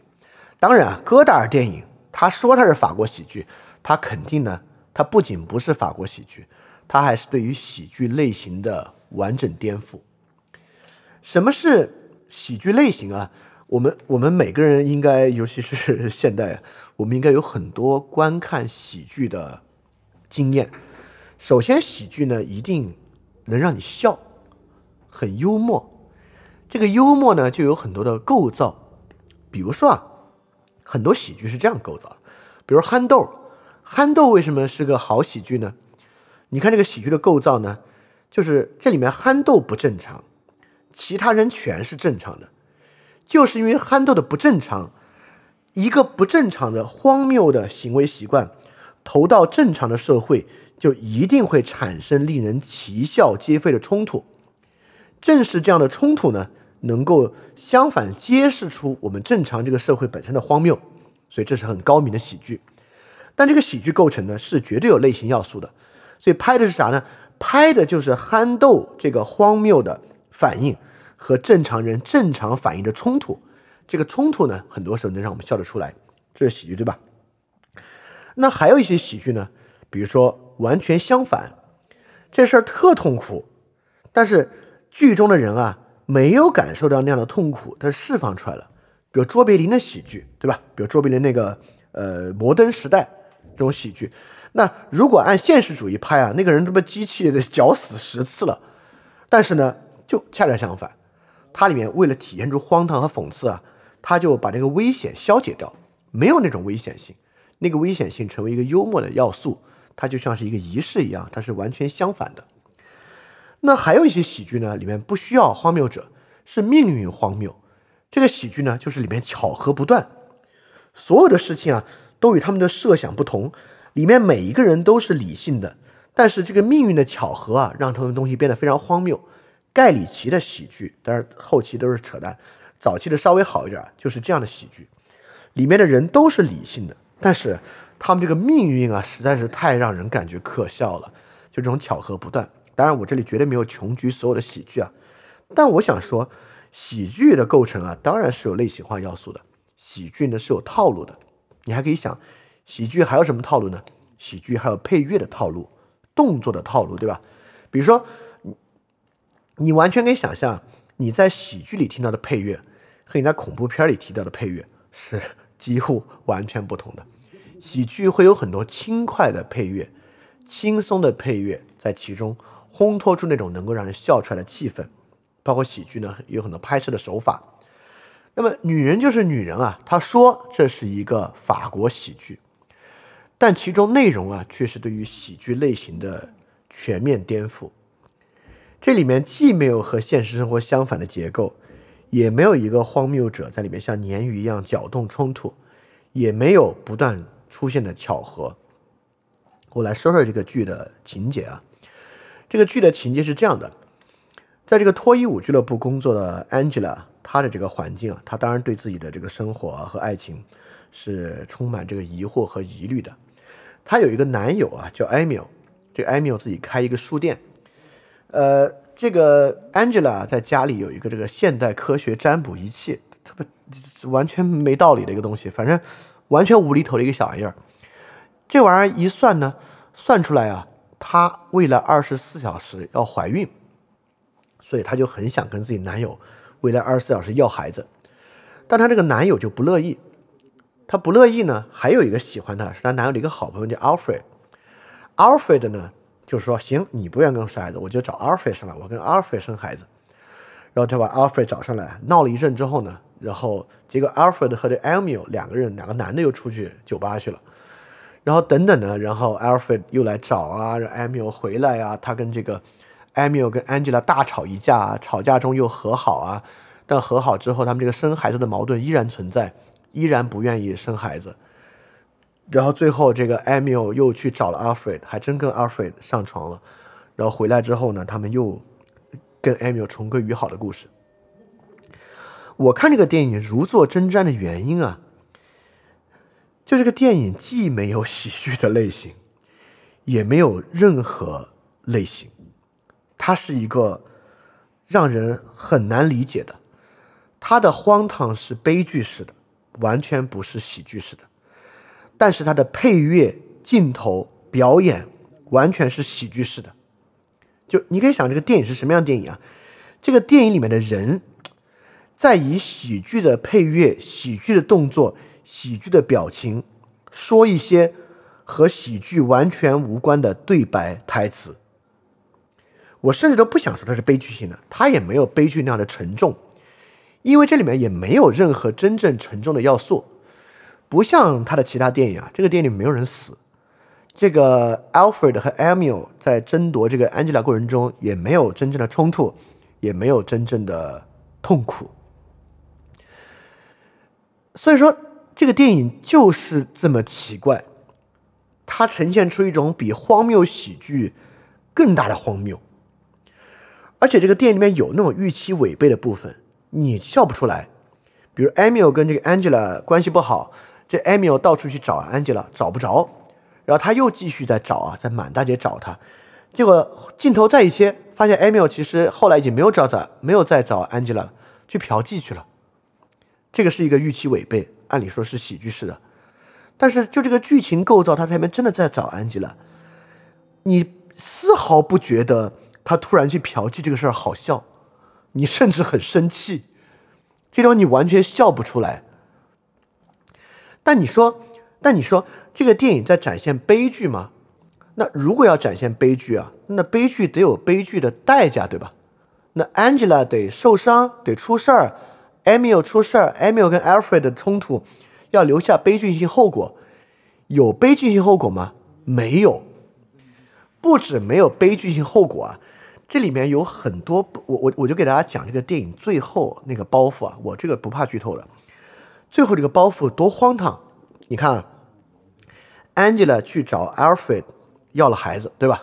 又回到家跟 Emil 和好，所以 Emil 现在呢就戴了一个大绿帽，而且呢他的这个女朋友啊已经跟别人要孩子了，他该怎么处理这个问题呢？他们俩最后达成一个共识，他们俩非常在一个喜剧的轻快氛围中啊，都想到了一个方法，方法是啥呢？方法是这个，我们怎么消解我们俩这个矛盾呢？这个矛盾的消解是这样的。我们俩想到啊，因为你 Angela 能不能怀孕，今天我们不知道，要过几天之后才能知道你是不是真的怀孕了。所以只要我们俩现在要了孩子，即使过几天之后怀孕了，我们也能知道我是这个孩子的父亲，就是完全 make no sense at all。但两个人呢，就在这样的理由之下重归于好。你我当时看了就觉得。我一直觉得，我靠，我我看错了吧？为了确定他们说的就是这个意思，我还又去找了一个别的字幕拖进来看，还是一模一样的。我一直觉得，我是不是是字幕打错了？因为我也不懂法语嘛，所以我中文字幕也看了，英文字幕也看了，我还又找个英文字幕来对照，发现说的就是这个，就是完全荒唐的一个东西。所以这个电影啊。是法国喜剧，但它完全不是一个喜剧，它也不是一个悲剧。虽然啊，在这个电影靠结尾的时候，Emil 说一句话，就是打破第四面墙，他就给观众说：“这是个喜剧吗？这是个悲剧吗？我不知道，但这绝对是一个 masterpiece。”我也要说，我虽然看的如坐针毡，这是一个 masterpiece，但是它不是反喜剧。那么，《女人就是女人》这个电影是啥呢？我来说这个，我感觉这个电影是啥？这个电影很厉害。这个电影构筑出了一种绝对的表象。什么？这这这部电影是真正的存在主义电影。什么意思啊？这不是那种试验电影，放二十四小时的这个东西啊，你完全你也知道它不 make sense。两小时的菜市场不 make sense，就是。这部电影什么叫绝对表象啊？这部电影每一幕，包括它的法国喜剧的形式、配乐、表情，都像是 make some sense。但是你要细究，什么也没有。这个电影没有要歌颂的，没有要讽刺的，呈现出来的相反是在一个绝对类型片的情况之下，完全无本质的一种电影尝试。这本身有没有什么价值？从探讨文艺载道的方面没有任何价值，但从探讨电影形式之上挺有价值的。啊，甚至我跟你说，这里面没有对于无本质的歌颂，这电影一丝一毫没有说意义没有用，无本质没有用。相反啊，作为一个喜剧电影，他还在里面探讨这个快乐轻松挺好。但这个电影也一点没有表达出这个，所以这个电影就是精妙的，我我甚至用这个词啊，这个电影精密的维持住了一种绝对的无本质的表象，那是很难的。你看，他用了很多蒙太奇，用了很多配乐，用了很多爱森斯坦式的技巧，但是却起到了完全反对爱森斯坦式的效果啊！所以它其实。像是一种对于爱森斯坦式电影完全的反对的尝试，维持住了一个没有任何东西的绝对表象，啊，这是《女人就是女人》这部电影的特点啊。当然，这部电影也使用了很多之前我们提到的那些手法，所以你在看这个电影的时候，你就能感觉到这些手法是如何构成的。好，这是第一部我们举出了一个典型啊。第二个典型呢是这个周末，周末这个电影。周末这也是一个公路片，公路片就是杂糅了各种类型啊。反正他们最开始是要去抢，反正是两副已经貌合神离的夫妻要去抢遗产，开回自己乡下老家的一个故事啊，是一个公路片。呃，我管它叫这个汽车时代的后启示录，汽车惊悚悬疑恐怖公路片我不准备多说，这个电影的特点是什么呢？这个电影的要素堆满。这个电影里面有所有的要素，所以说啊，我觉得这部电影挺有意思的是啥？它就是女人就是女人的另一个极端，女人就是女人是维持一个绝对的表象。周末这个电影啊是维持一个绝对的内在。你可以想象啊，拍这部电影是啥呢？你看，比如戈达尔在拍《女人就是女人》，可能是这么想的：我们如何用一个绝对类型化的框架？但是呢，不表达任何类型化本质，里面零类型，维持一个绝对的表象。那周末是什么呢？周末就是我们如何让这个电影每一幕每一下都有批判，每一幕每一下都有本质，而且不是批判一个人或一类人啊。我们能够如何从尽可能多的角度讽刺和批判法国当时所有的阶级、所有的意识形态？啊，就是这个东西是啥？这就是周末这个片子的特点。我周末这个片子是一部，要说是一部神片儿。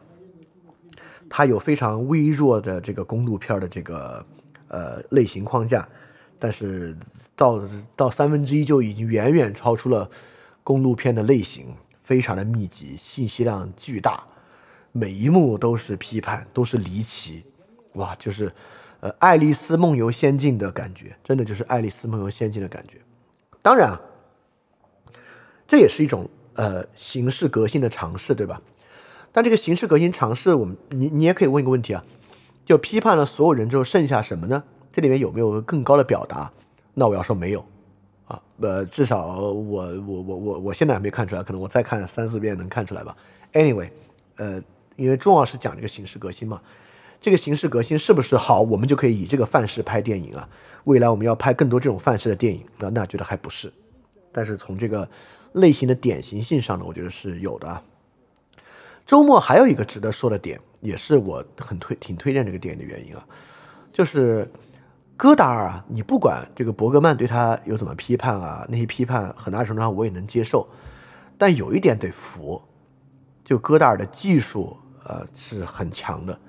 作为一个电影导演啊，对于这个演员画面的调度，这个很少很少导演做到这个地步，就技术炉火纯青。我很早之前就听说啊，周末里面有一个堵车的长镜头。啊，我在脑子里面在看之前，包括看的时候，也在脑子里想过了。哦，这个堵车的长镜头是什么样？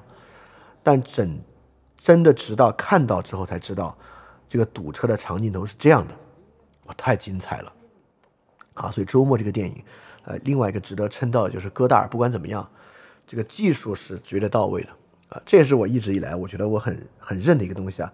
就任何领域啊，你要说到这个文以载道，说到你要表达这个表达那个革新这个革新那个，一定有一个基础，就是你的基本功得到那个地步，没到那个基本功，靠灵感绝对绝绝对到不了那个程度。好，说到技术啊，我们就来说这部分的第三个电影，就是德国九零。先从技术上讲啊，呃，如果周末呢，我们说戈达尔技术炉火纯青，那德国九零。我就要说啊，戈达尔的技术以至化境，就这种纯电影技术才华，我能看到和德国九零媲美的，就是费里尼的《罗马风情画》。我觉得这两个人在纯电影的才华和技术上，就说电影才华技术上是最大的高峰。虽然比如说比起费里尼，我更喜欢安东尼奥尼；比起这个戈达尔，我当然觉得伯格曼的更好。但是伯克曼跟安东尼奥尼的技术比不上费里尼和戈达尔。德国九零在这个电影技术上真的是以至化境，这个大家可以去看啊，绝对是享受。而且德国九零有个很有意思的，它是戈达尔另一部电影的奇怪的续集，它是戈达尔那部科幻片《阿尔法城》的跨时空续集。它跟《阿尔法城》有一个。若即若离的关系，因为阿尔法城描述了一个完全以数学和物理构成的敌托邦，就那种反乌托邦，一个敌托邦的题材啊。它跟二这部德国九零呢，当然德国九零讲的就是德意志崩溃嘛，讲的就是东德，说白了，讲就是东德瓦解。但它的主人公是同一个，都是埃迪康斯坦丁演的主人公。他在这部两部电影里面都有间谍的身份，还有。这两部电影都非常强调他入住着酒店里面，这酒店里面非常强调酒店里都要配圣经，啊，都是在店里面点出来的要素啊。所以从这三个要素之上，它肯定是阿尔法城的一个跨时空的续集。它不仅是阿尔法城的跨时空续集啊，它也是刚才我们讲到影响这波新浪潮的意大利现实主义电影罗西里尼德意志零年的一个续作。这德意志零年叫 Germany Year Zero，就翻成英文啊。然后他这部叫 Germany Year Nineteen Nine Zero，就是很明显是德意志零年的一个续作。它跟德意志零年比较像，都是什么呢？都是电影师。就这个德国九零啊，比如刚才周末啊，女人就是女人，我还能总结出来，它有一个类型的框架在里面。这个德国九零没有啊，阿尔法城也有个类型框架，间谍戏嘛。但德国九零完全没有。德国九零跟罗马风情画比较像，就是电影诗。就如果用电影写诗是啥样，就是罗马风情画和德国九零这样。但他们两种是两种不同的诗。但是德国九零呢，除了是电影诗之外啊，但电影诗听上去像找感觉了，也不是。它其实是戈达尔后面的一个问题意识的集中呈现啊。因为德国九零已经是电影史创作时代的作品了。对这个呢，就是戈达尔后期特别强调的历史问题。就是作为历史的电影是德国九零，你看它的题材是电影，而且呢，它的内容就是讲的德国九零嘛，它的题材好像就是在讲一个电影历程，而且其中内容呢也在是跟电影史比较像的。电影史我刚才讲了是出了书的，我觉得看那个书一帧一帧的在看，我觉得比看那个电影可能吸收起来还要再好一点。当然，我我其实也并不推荐了，那个书也不也也不薄，我也不觉得看那个书里面就能有什么东西，因为它不是按照这个电影顺序来讲的。呃，在但但是在电影史里面有一帧，那一帧的话，我觉得总结了德国九零这种形式创新的意义。就戈达尔在电影史里面有一帧啊，他的文字在讲电影的历史、历史的现实、现实的历史。好，这就是电影史这个东西的三合一了。就电影史，戈达尔认为自己既在叙述电影的历史，但是他不是在讲历史，它是很多片段的总和。这些片段呢，又在讲历史的现实反应，同时呢，又是现实的历史性。但这本身就有点悖论性了。我也不认为这背后能够有严密论证和证明的哲学框架。但本身是一种诗性的理解，所以你可以把它想象成啊，把历史和现实凝结为与当代性和思想史有关的表达。你看，当代性和思想史是我们说的啥呢？是我们在这个二点零那个节目结尾说的那个克劳奇和克林伍德那个东西，对吧？在这里面能看到克罗奇和克林伍德史学观的影子。所以德国九零啊，就是凝结为当代和思想史内容的一个现实表述，就是对于东德崩溃之后东德境况的一个呃电影诗。比如说，这里面很明显在讲很多历史性的问题啊，为什么最后他走回到西方？又出现了阿尔法城一样那个电影里面的那个圣经呢，就说明其实西方社会本来这个电影的意思是说东德就是阿尔法城，但其实走回去之后，你发现西方也是阿尔法城，所以阿尔法城的这个描述和阿尔法城的问题其实是无处不在的，这是里面你可以去总结的一点啊，当然你可以总结非常非常多点，所以把电影通过电影诗的形式融入思想史和历史。探究，这个是戈达尔在他的呃第六阶段，就是他自己认为的最后阶段做的尝试。这个尝试的典型的是德国九零啊，这已经脱离出了叙事电影的范畴啊。呃，作为形式革新，这个是很值得看的。我也认为这也许也是挺值得去推进的一个电影形式的方向。当然啊，它离今天观看就是看电影的人的距离，当然太遥远太遥远了。当然和这个像的，也许还有再见语言。但是我没有看下去，二零一四年的作品。你要想，我看电影耐心是非常非常好的，都没有看下去，因为我完全没有能够理解再见语言在干嘛。我觉得那个有点过了啊。所以再见语，当然，呃，如果呃你看了，你对它更好理解，欢迎在评论区沟通一下。我确实是没有看进去。好，所以这部分呢，我们是希望通过这部分的描述，让你对于。说起来比较难理解的戈达尔，有一些呃理解的可能性和协助吧。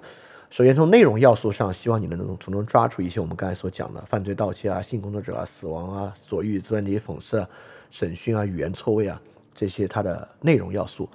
从电影形式上呢，也希望你能够抓住，比如说他通过跳接和音画不同步打破叙事连续性，通过呃多幕剧啊、文本植入啊、第四面墙啊、拍摄过程展示这种布莱希特的监离。也有这种电影整体结构，从倒三角形的类型化到这种呃散点式的这个电影结构，这种巴赞现实主义美学电影的整体变化。当然，电影形式是最重要的。所以从这几部分，你看戈达尔电影就能够有一个线索吧，能够进入到他的问题意识和他尝试之中。包括这几个典型的例子，你能看到他是怎么样去做一些呃更深层次的、比较极端化的电影形式和尝试革新的。所以基本上是这样东西啊。所以我们稍微总结一下这个部分啊，这个节目真的够长了。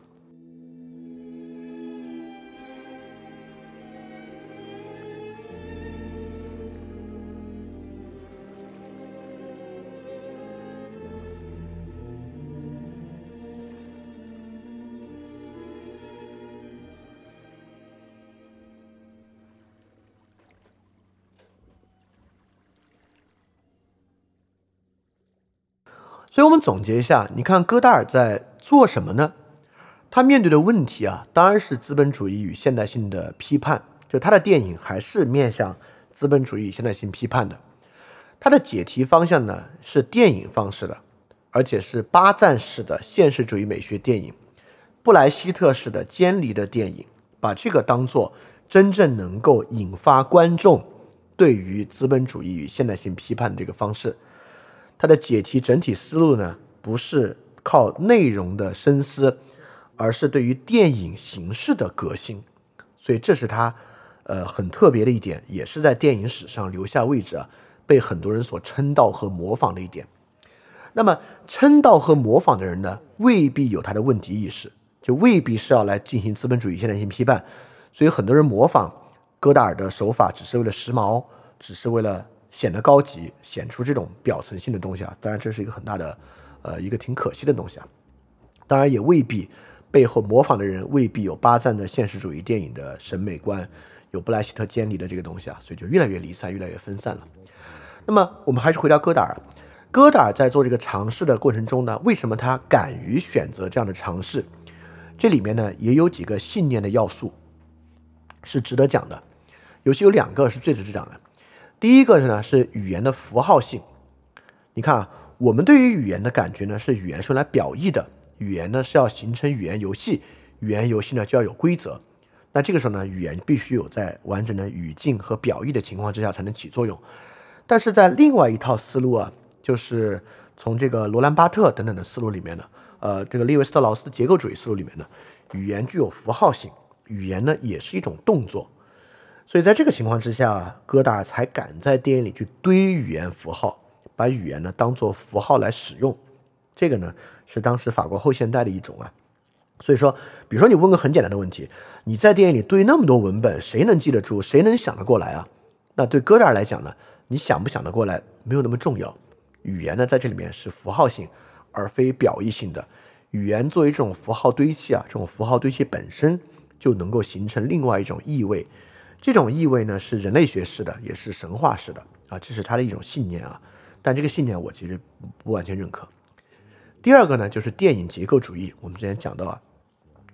所以电影呢，不通过线性的类型化叙事成为一种和观众去互动的要素，而通过结构跟观众要素，也就是这一点啊，它对于文本的表意性其实没有那么重要，他更相信电影形式、电影结构、电影要素的非时序性的出现能够对人提供的影响，这在周末里面可以说是表达的很明显。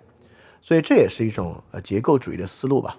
结构主义就会认为呢，这些结构性要素在电影中的出现啊，胜过具体的文本推演、文本逻辑、文本的辩证，或者胜过一种类型化的叙事要素。所以语言的符号性和结构主义是戈达尔这种就是电影创造啊和电影创新里面很核心的一个内涵啊啊，所以这就是两个最重要的创作信念吧。是在这样的法国后现代哲学的创作信念之下去推进这样的，所以说呢，这种新电影啊，确实呃也有它没有完全成功的地方。比如说啊，布莱希特想要的那个真正实现电影对于人的影响，通过这种建立的方式带入思考、带入改变，我们刚才讲了，这是尤其在今天是有很多障碍和问题的。第二，他自己的目标作为阿尔都塞式的文化战斗作品。作为意识形态战斗的工具啊，我觉得这个很大程度上也是失败的。尤其是当你这个表意性都不明的时候，你怎么真正起到这个煽动动员的效果呢？这个意识形态战斗工具作品啊，那这个物业的文章当然是更好的作品。那对于语言的反思和放弃，能不能探索出语言表意和语言困境之外的东西？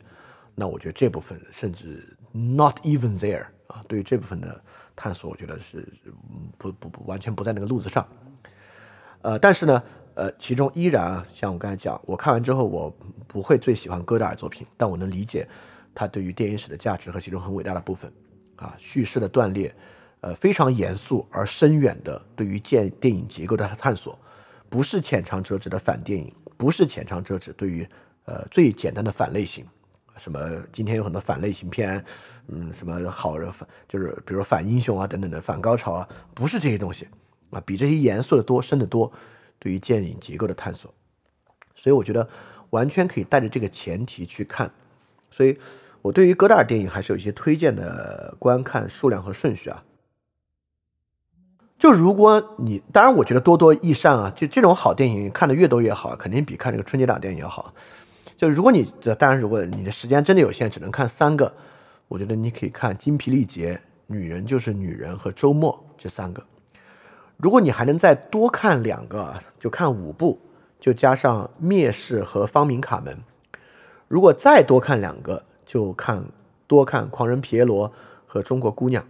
如果还能再多看，再多看两个，就看《阿尔法城》和《德国九零》。你这两个得一起看嘛，因为它其实是一种呃松散的续作。但如果还能再多看，你就把其他我没有说的剩下都看了。看的越多呢，当然对这种电影形式。你的把握能力会越强，因为这本身也是个熟练过程嘛。OK，所以说我们回头来说说戈达尔的创新啊，和戈达尔创新里面的一些其他的冲突矛盾。首先啊，我们最后总结一下，就是什么是新浪潮？新浪潮电影啊，肯定不会有一个标准化的定义。而且新浪潮的电影呢，其实是在社会要素的作用之下产生的。当时我们之前也讲到，法国当时汽车消费非常盛，电视消费也很多，就是因为汽车和电视消费啊，导致包括呃战后文化解禁，大量的美国电影涌入法国市场，导致法国本土影视行业其实是大萎缩的。新浪潮的发生是在法国本土电影消费和本土电影占票房比重。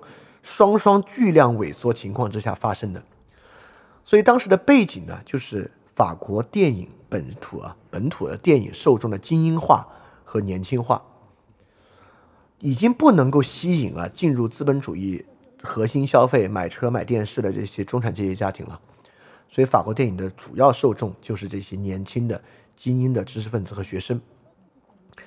最初“新浪潮”这个词啊，并不是戈达尔他们提出的。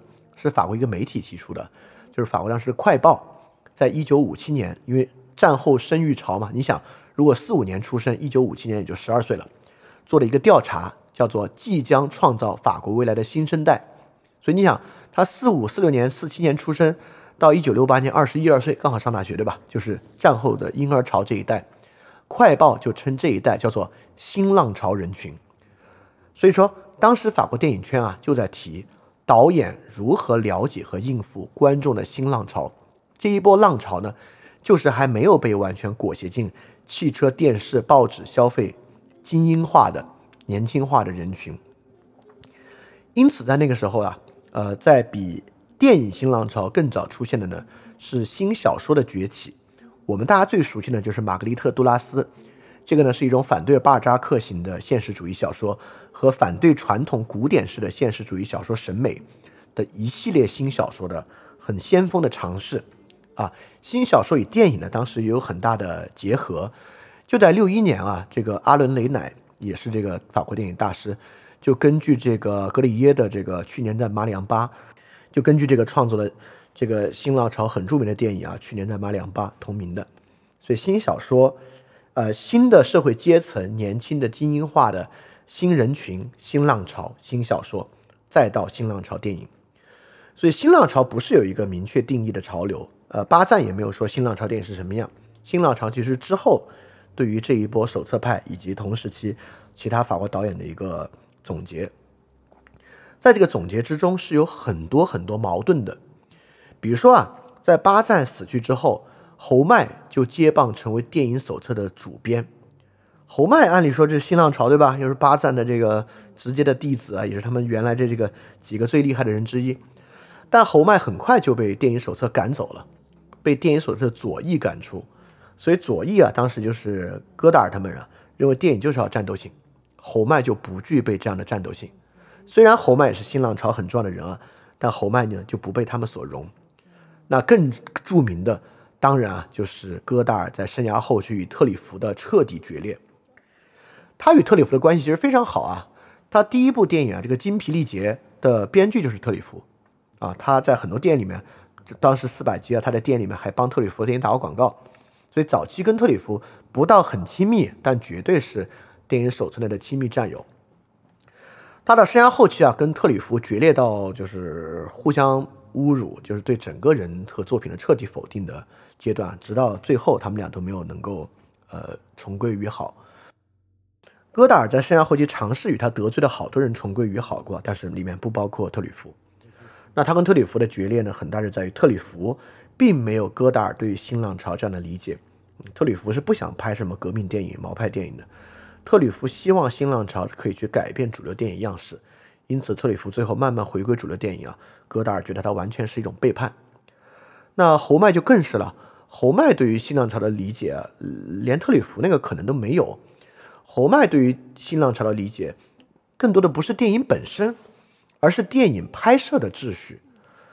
对于侯麦来讲，新浪潮更多的就是在是非制片人的体制，是在非传统电影体制内能够低成本的拍片，而且不必走这个传统啊，这个欧洲电影那种电影学院学徒，先在剧组打杂，先在剧组当摄影、舞美、灯光、道具、副导演。慢慢慢慢走上正导演的这个传统电影路径，能够完全以作者的方式低成本拍片，少年成名。就侯麦更注重新浪潮，新新在哪里呢？新在电影创作秩序。特里弗认为新新在哪里呢？新在新的要素对于传统叙事电影的改革。戈达尔认为新新在哪里呢？新在电影形式的彻底革命。啊，所以戈达尔在新浪潮的新上，我我不能说走得更远，但可以说他的理解方向和特里弗、侯麦他们是完全不一样的。所以刚好我们下期就要讲特里弗啊，讲完之后呢，就更能够做。所以我们戈达尔跟特里弗的对比就放到下一期来讲，我们也也能够了解这个新浪潮潮流啊，不只有这一个潮，它是一个很宽泛的东西啊。所以里面他们各种不同人的呃探索，谁的更有价值呢？大家呢也能够有自己的一个判断。当然啊，这只是介绍了戈达尔，里面我觉得有好多可以去探讨的东西啊。就比如说这种形式创新是否真的那么有价值？包括叙事型的电影，电影有一定程度类型化，是不是电影的宿命？叙事类型是不是不可逃避的？就是我觉得麦基某种程度上有这样的，就是写故事的那个麦基，某种程度上有这样的想法，就是类型和故事是电影不可逃避的，而这种呃真正脱离类型的这个革新啊，就会丧失影响力。会丧失跟跟观众真正共创意义的那个可能性，啊，这也是有可能是一个可以去探讨的接下来的话题。所以说，你看现在戈达尔大师在过去在去年也去世了，那法国新浪潮早就结束了，可以说在七十年代新浪潮就偃旗息鼓了，啊，我们又回到了一种 masturbation 电影的地步啊。今天最火的电影，最近大家讨论最多的电影，票房最高的电影，最受关注的电影，就是 masturbation 电影。对吧？帮你 masturbation 的电影，啊，虽然电影的新浪潮结束了，但我觉得对于观影者的新浪潮不会结束。你永远可以脱离 masturbation 电影去看那些真正好的电影，这个呢是你自己可以选择的。但是电影的新浪潮什么时候又会产生呢？反正肯定不会是现在，看上去呢也不会是最近。当然啊，对于听众里面真正具有野心和能力之人。不光看什么电影是你自己可以决定的，甚至下一次新浪潮是什么时候，某种程度上也是由人的选择、实践、创造可以去决定的事。好，那我们这期 FF 三零就到这里结束。我们讲的呢是让·吕克·戈达尔，下一次呢我们来讲特吕弗。好，那我们下期 FF 三零节目再见。大家要记得敢于去相信，也记得敢于分享自己的相信。二零二二年我们成功了。非常感谢大家！去年是饭店脱离大额赞助者用 Patreon 模式运营的第一年。这一年，在大家的 sponsor 下，饭店成功的不需要任何广告、定制节目等收入方式，维持了非常纯粹的创作。我能够有这样的创作条件啊，我是深感幸运的。延续这种创作方式，高强度的为大家提供各种内容啊，是我个人很大的一个荣幸。所以在新的一年啊，也希望继续能够有大家的支持，在 Patron 和爱发电赞助饭店的创作。大家量力而行就好啊，还是优先自己的生活。如果你希望赞助饭店，可以在 Show Note 找到链接的地址。非常感谢大家了。Mais c'est un récit que je voulais faire. Et je le veux encore. De l'extérieur, rien ne vient distraire ma mémoire. C'est tout juste si j'entends, de loin en loin, la terre gémir doucement, dont un rayon déchire la surface et l'ombre me suffit, un seul peuplier debout derrière moi dans son deuil.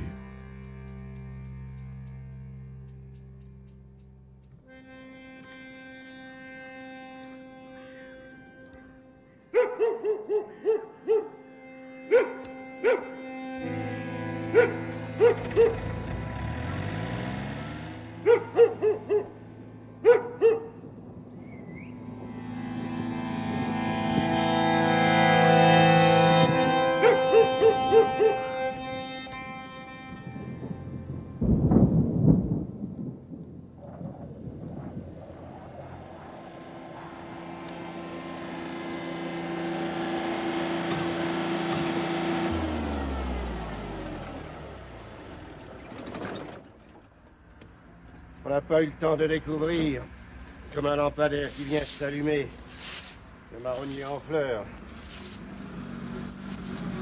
Il y a quelques tapis d'encre rutilants, brusquement jetés parmi les jeunes blés couleur de jade. Cécile Boum la bécasse Madame s'en va. La pluie manque depuis longtemps. Cécile C'est peut-être la famine qui mûrit dans cette chaleur d'été et ce parfum d'amande.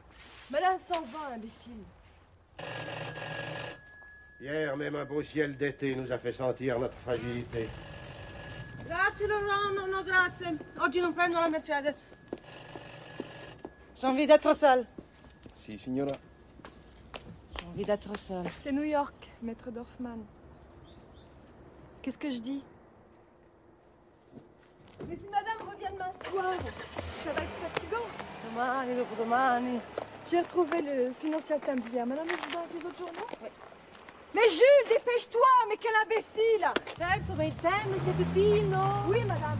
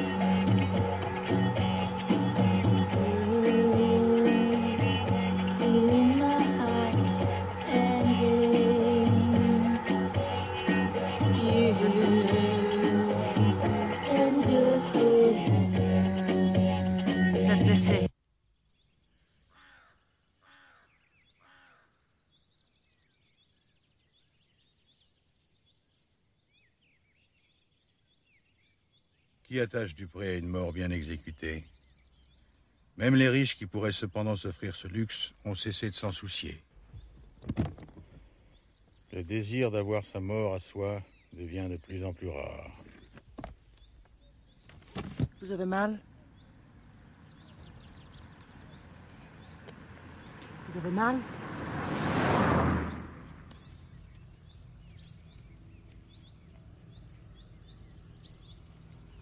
Vous avez mal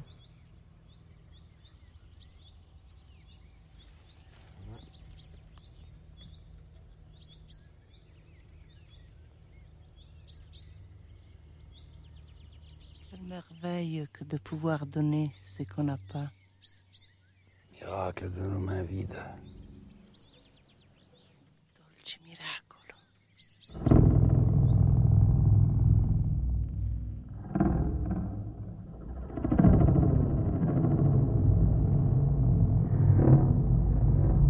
La même chanson qui recommence. De nouveau, on nous propose le futur. Soyez tranquille. La solution est utopique. Regardez bien autour de vous. Qui, oui, qui, mais qui aime la vie Autrefois, le peuple était heureux parce qu'il ne comprenait pas pourquoi il était malheureux. Aujourd'hui, il n'est pas heureux parce que tous les jours, on lui explique son bonheur. en Occident habitent encore la conscience de collective, mais ils la ne paient plus de loyer. Permettez, la profonde immoralité de l'État vient surtout du fait que non seulement Il autorise et encourage, mais aussi, selon les circonstances, oblige ses employés à donner libre cours aux particularités innées qui sont le lot de l'humanité en général. Insouciance, méfiance, vanité du pouvoir, désir de vengeance. J'en ai punir. Plus souvent, avec une perspective de récompense. Enfin, où est-elle Madame téléphone. Les femmes sont amoureuses Ah, et les voilà hommes sont Une femme ne solitaires. peut pas beaucoup nuire à un homme. Bonjour, monsieur Lennox. Il porte en lui-même toute sa tragédie. Vous restez pas là comme ça Elle peut le gêner, l'agacer. Elle peut le tuer. C'est tout. Contessa Monsieur le secrétaire d'État à la recherche scientifique. Les machines Bien, peuvent vivre leurs Spoons. dernières heures. Donnez vos documents au ministre. Madame la comtesse. Mon ami, euh, avancez donc, qu'est-ce que vous faites là Je fais pitié. non, mais non. Oh, L'amour indéterminé n'existe pas. L'eau circule et s'évanouit. Les femmes, Et sa mémoire reste. Ça ne veut rien dire. Donc secret. Nous avons moins d'amour que nous n'avons d'attachement. Alors toutes les formes de la Et création sont possibles. forcé. Impossible. Toutes les formes. Quand j'étais jeune attaché à l'ambassade US à Rome, J'ai connu un Torlato Favrini. C'était mon père. star. Oui, oui. N'est-ce pas, Spoon Il était très ami avec monsieur secret, là l'ambassadeur. Joseph Mankiewicz. n'est-ce pas Oui. Il découpe dans le noyau. Ah, quel homme Un film de quoi? Il ne faisait pas de cinéma comme les autres. là, un Simplement son travail. Les tons, deux dixièmes. Alors, Torlato La Favrini création, Industrial, alors, ne c'est tient vous. qu'à un film. Oui, Le mystère est là. tout ça est à moi. Et les Japonais. Aucune copie n'est possible. Nous sommes les seuls. Une Original. sacrée banalité que nous proposons comme paiement. Contre-paiement. Non, non, non, non, Della. Comme paiement, il faut imposer l'idée de la dette. N'est-ce pas, Spoons Oui, Les amis monsieur. du budget seront enchantés de prendre cette réflexion. Pas ici. Eh bien, Spoons, expliquez-nous votre affaire. Je n'en voulais pas, mais j'ai oublié le nom. Centre d'étincelage. Centre d'étincelage.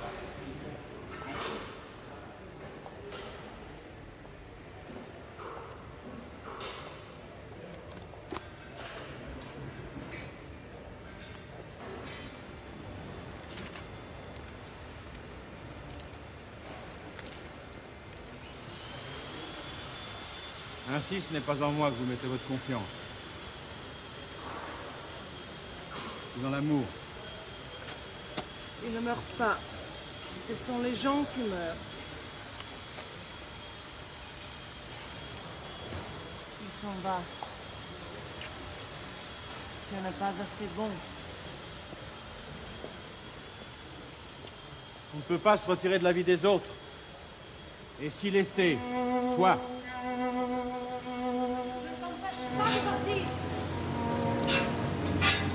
Savez comment on fait coup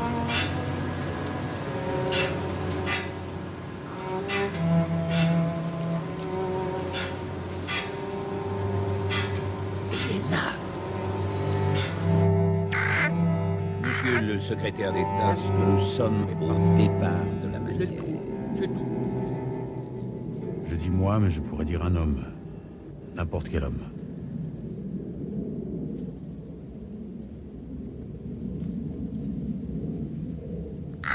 On dit que l'amour meurt. Oh, non è vero. Il ne meurt pas. Il vous quitte. Il s'en va. Voilà qui arrive. Ce n'est pas l'idée passionnée de deux êtres euh, maudits, isolés et dressés contre le monde, euh, et Dieu et l'irrévocable euh, qui attire les hommes. C'est quoi alors?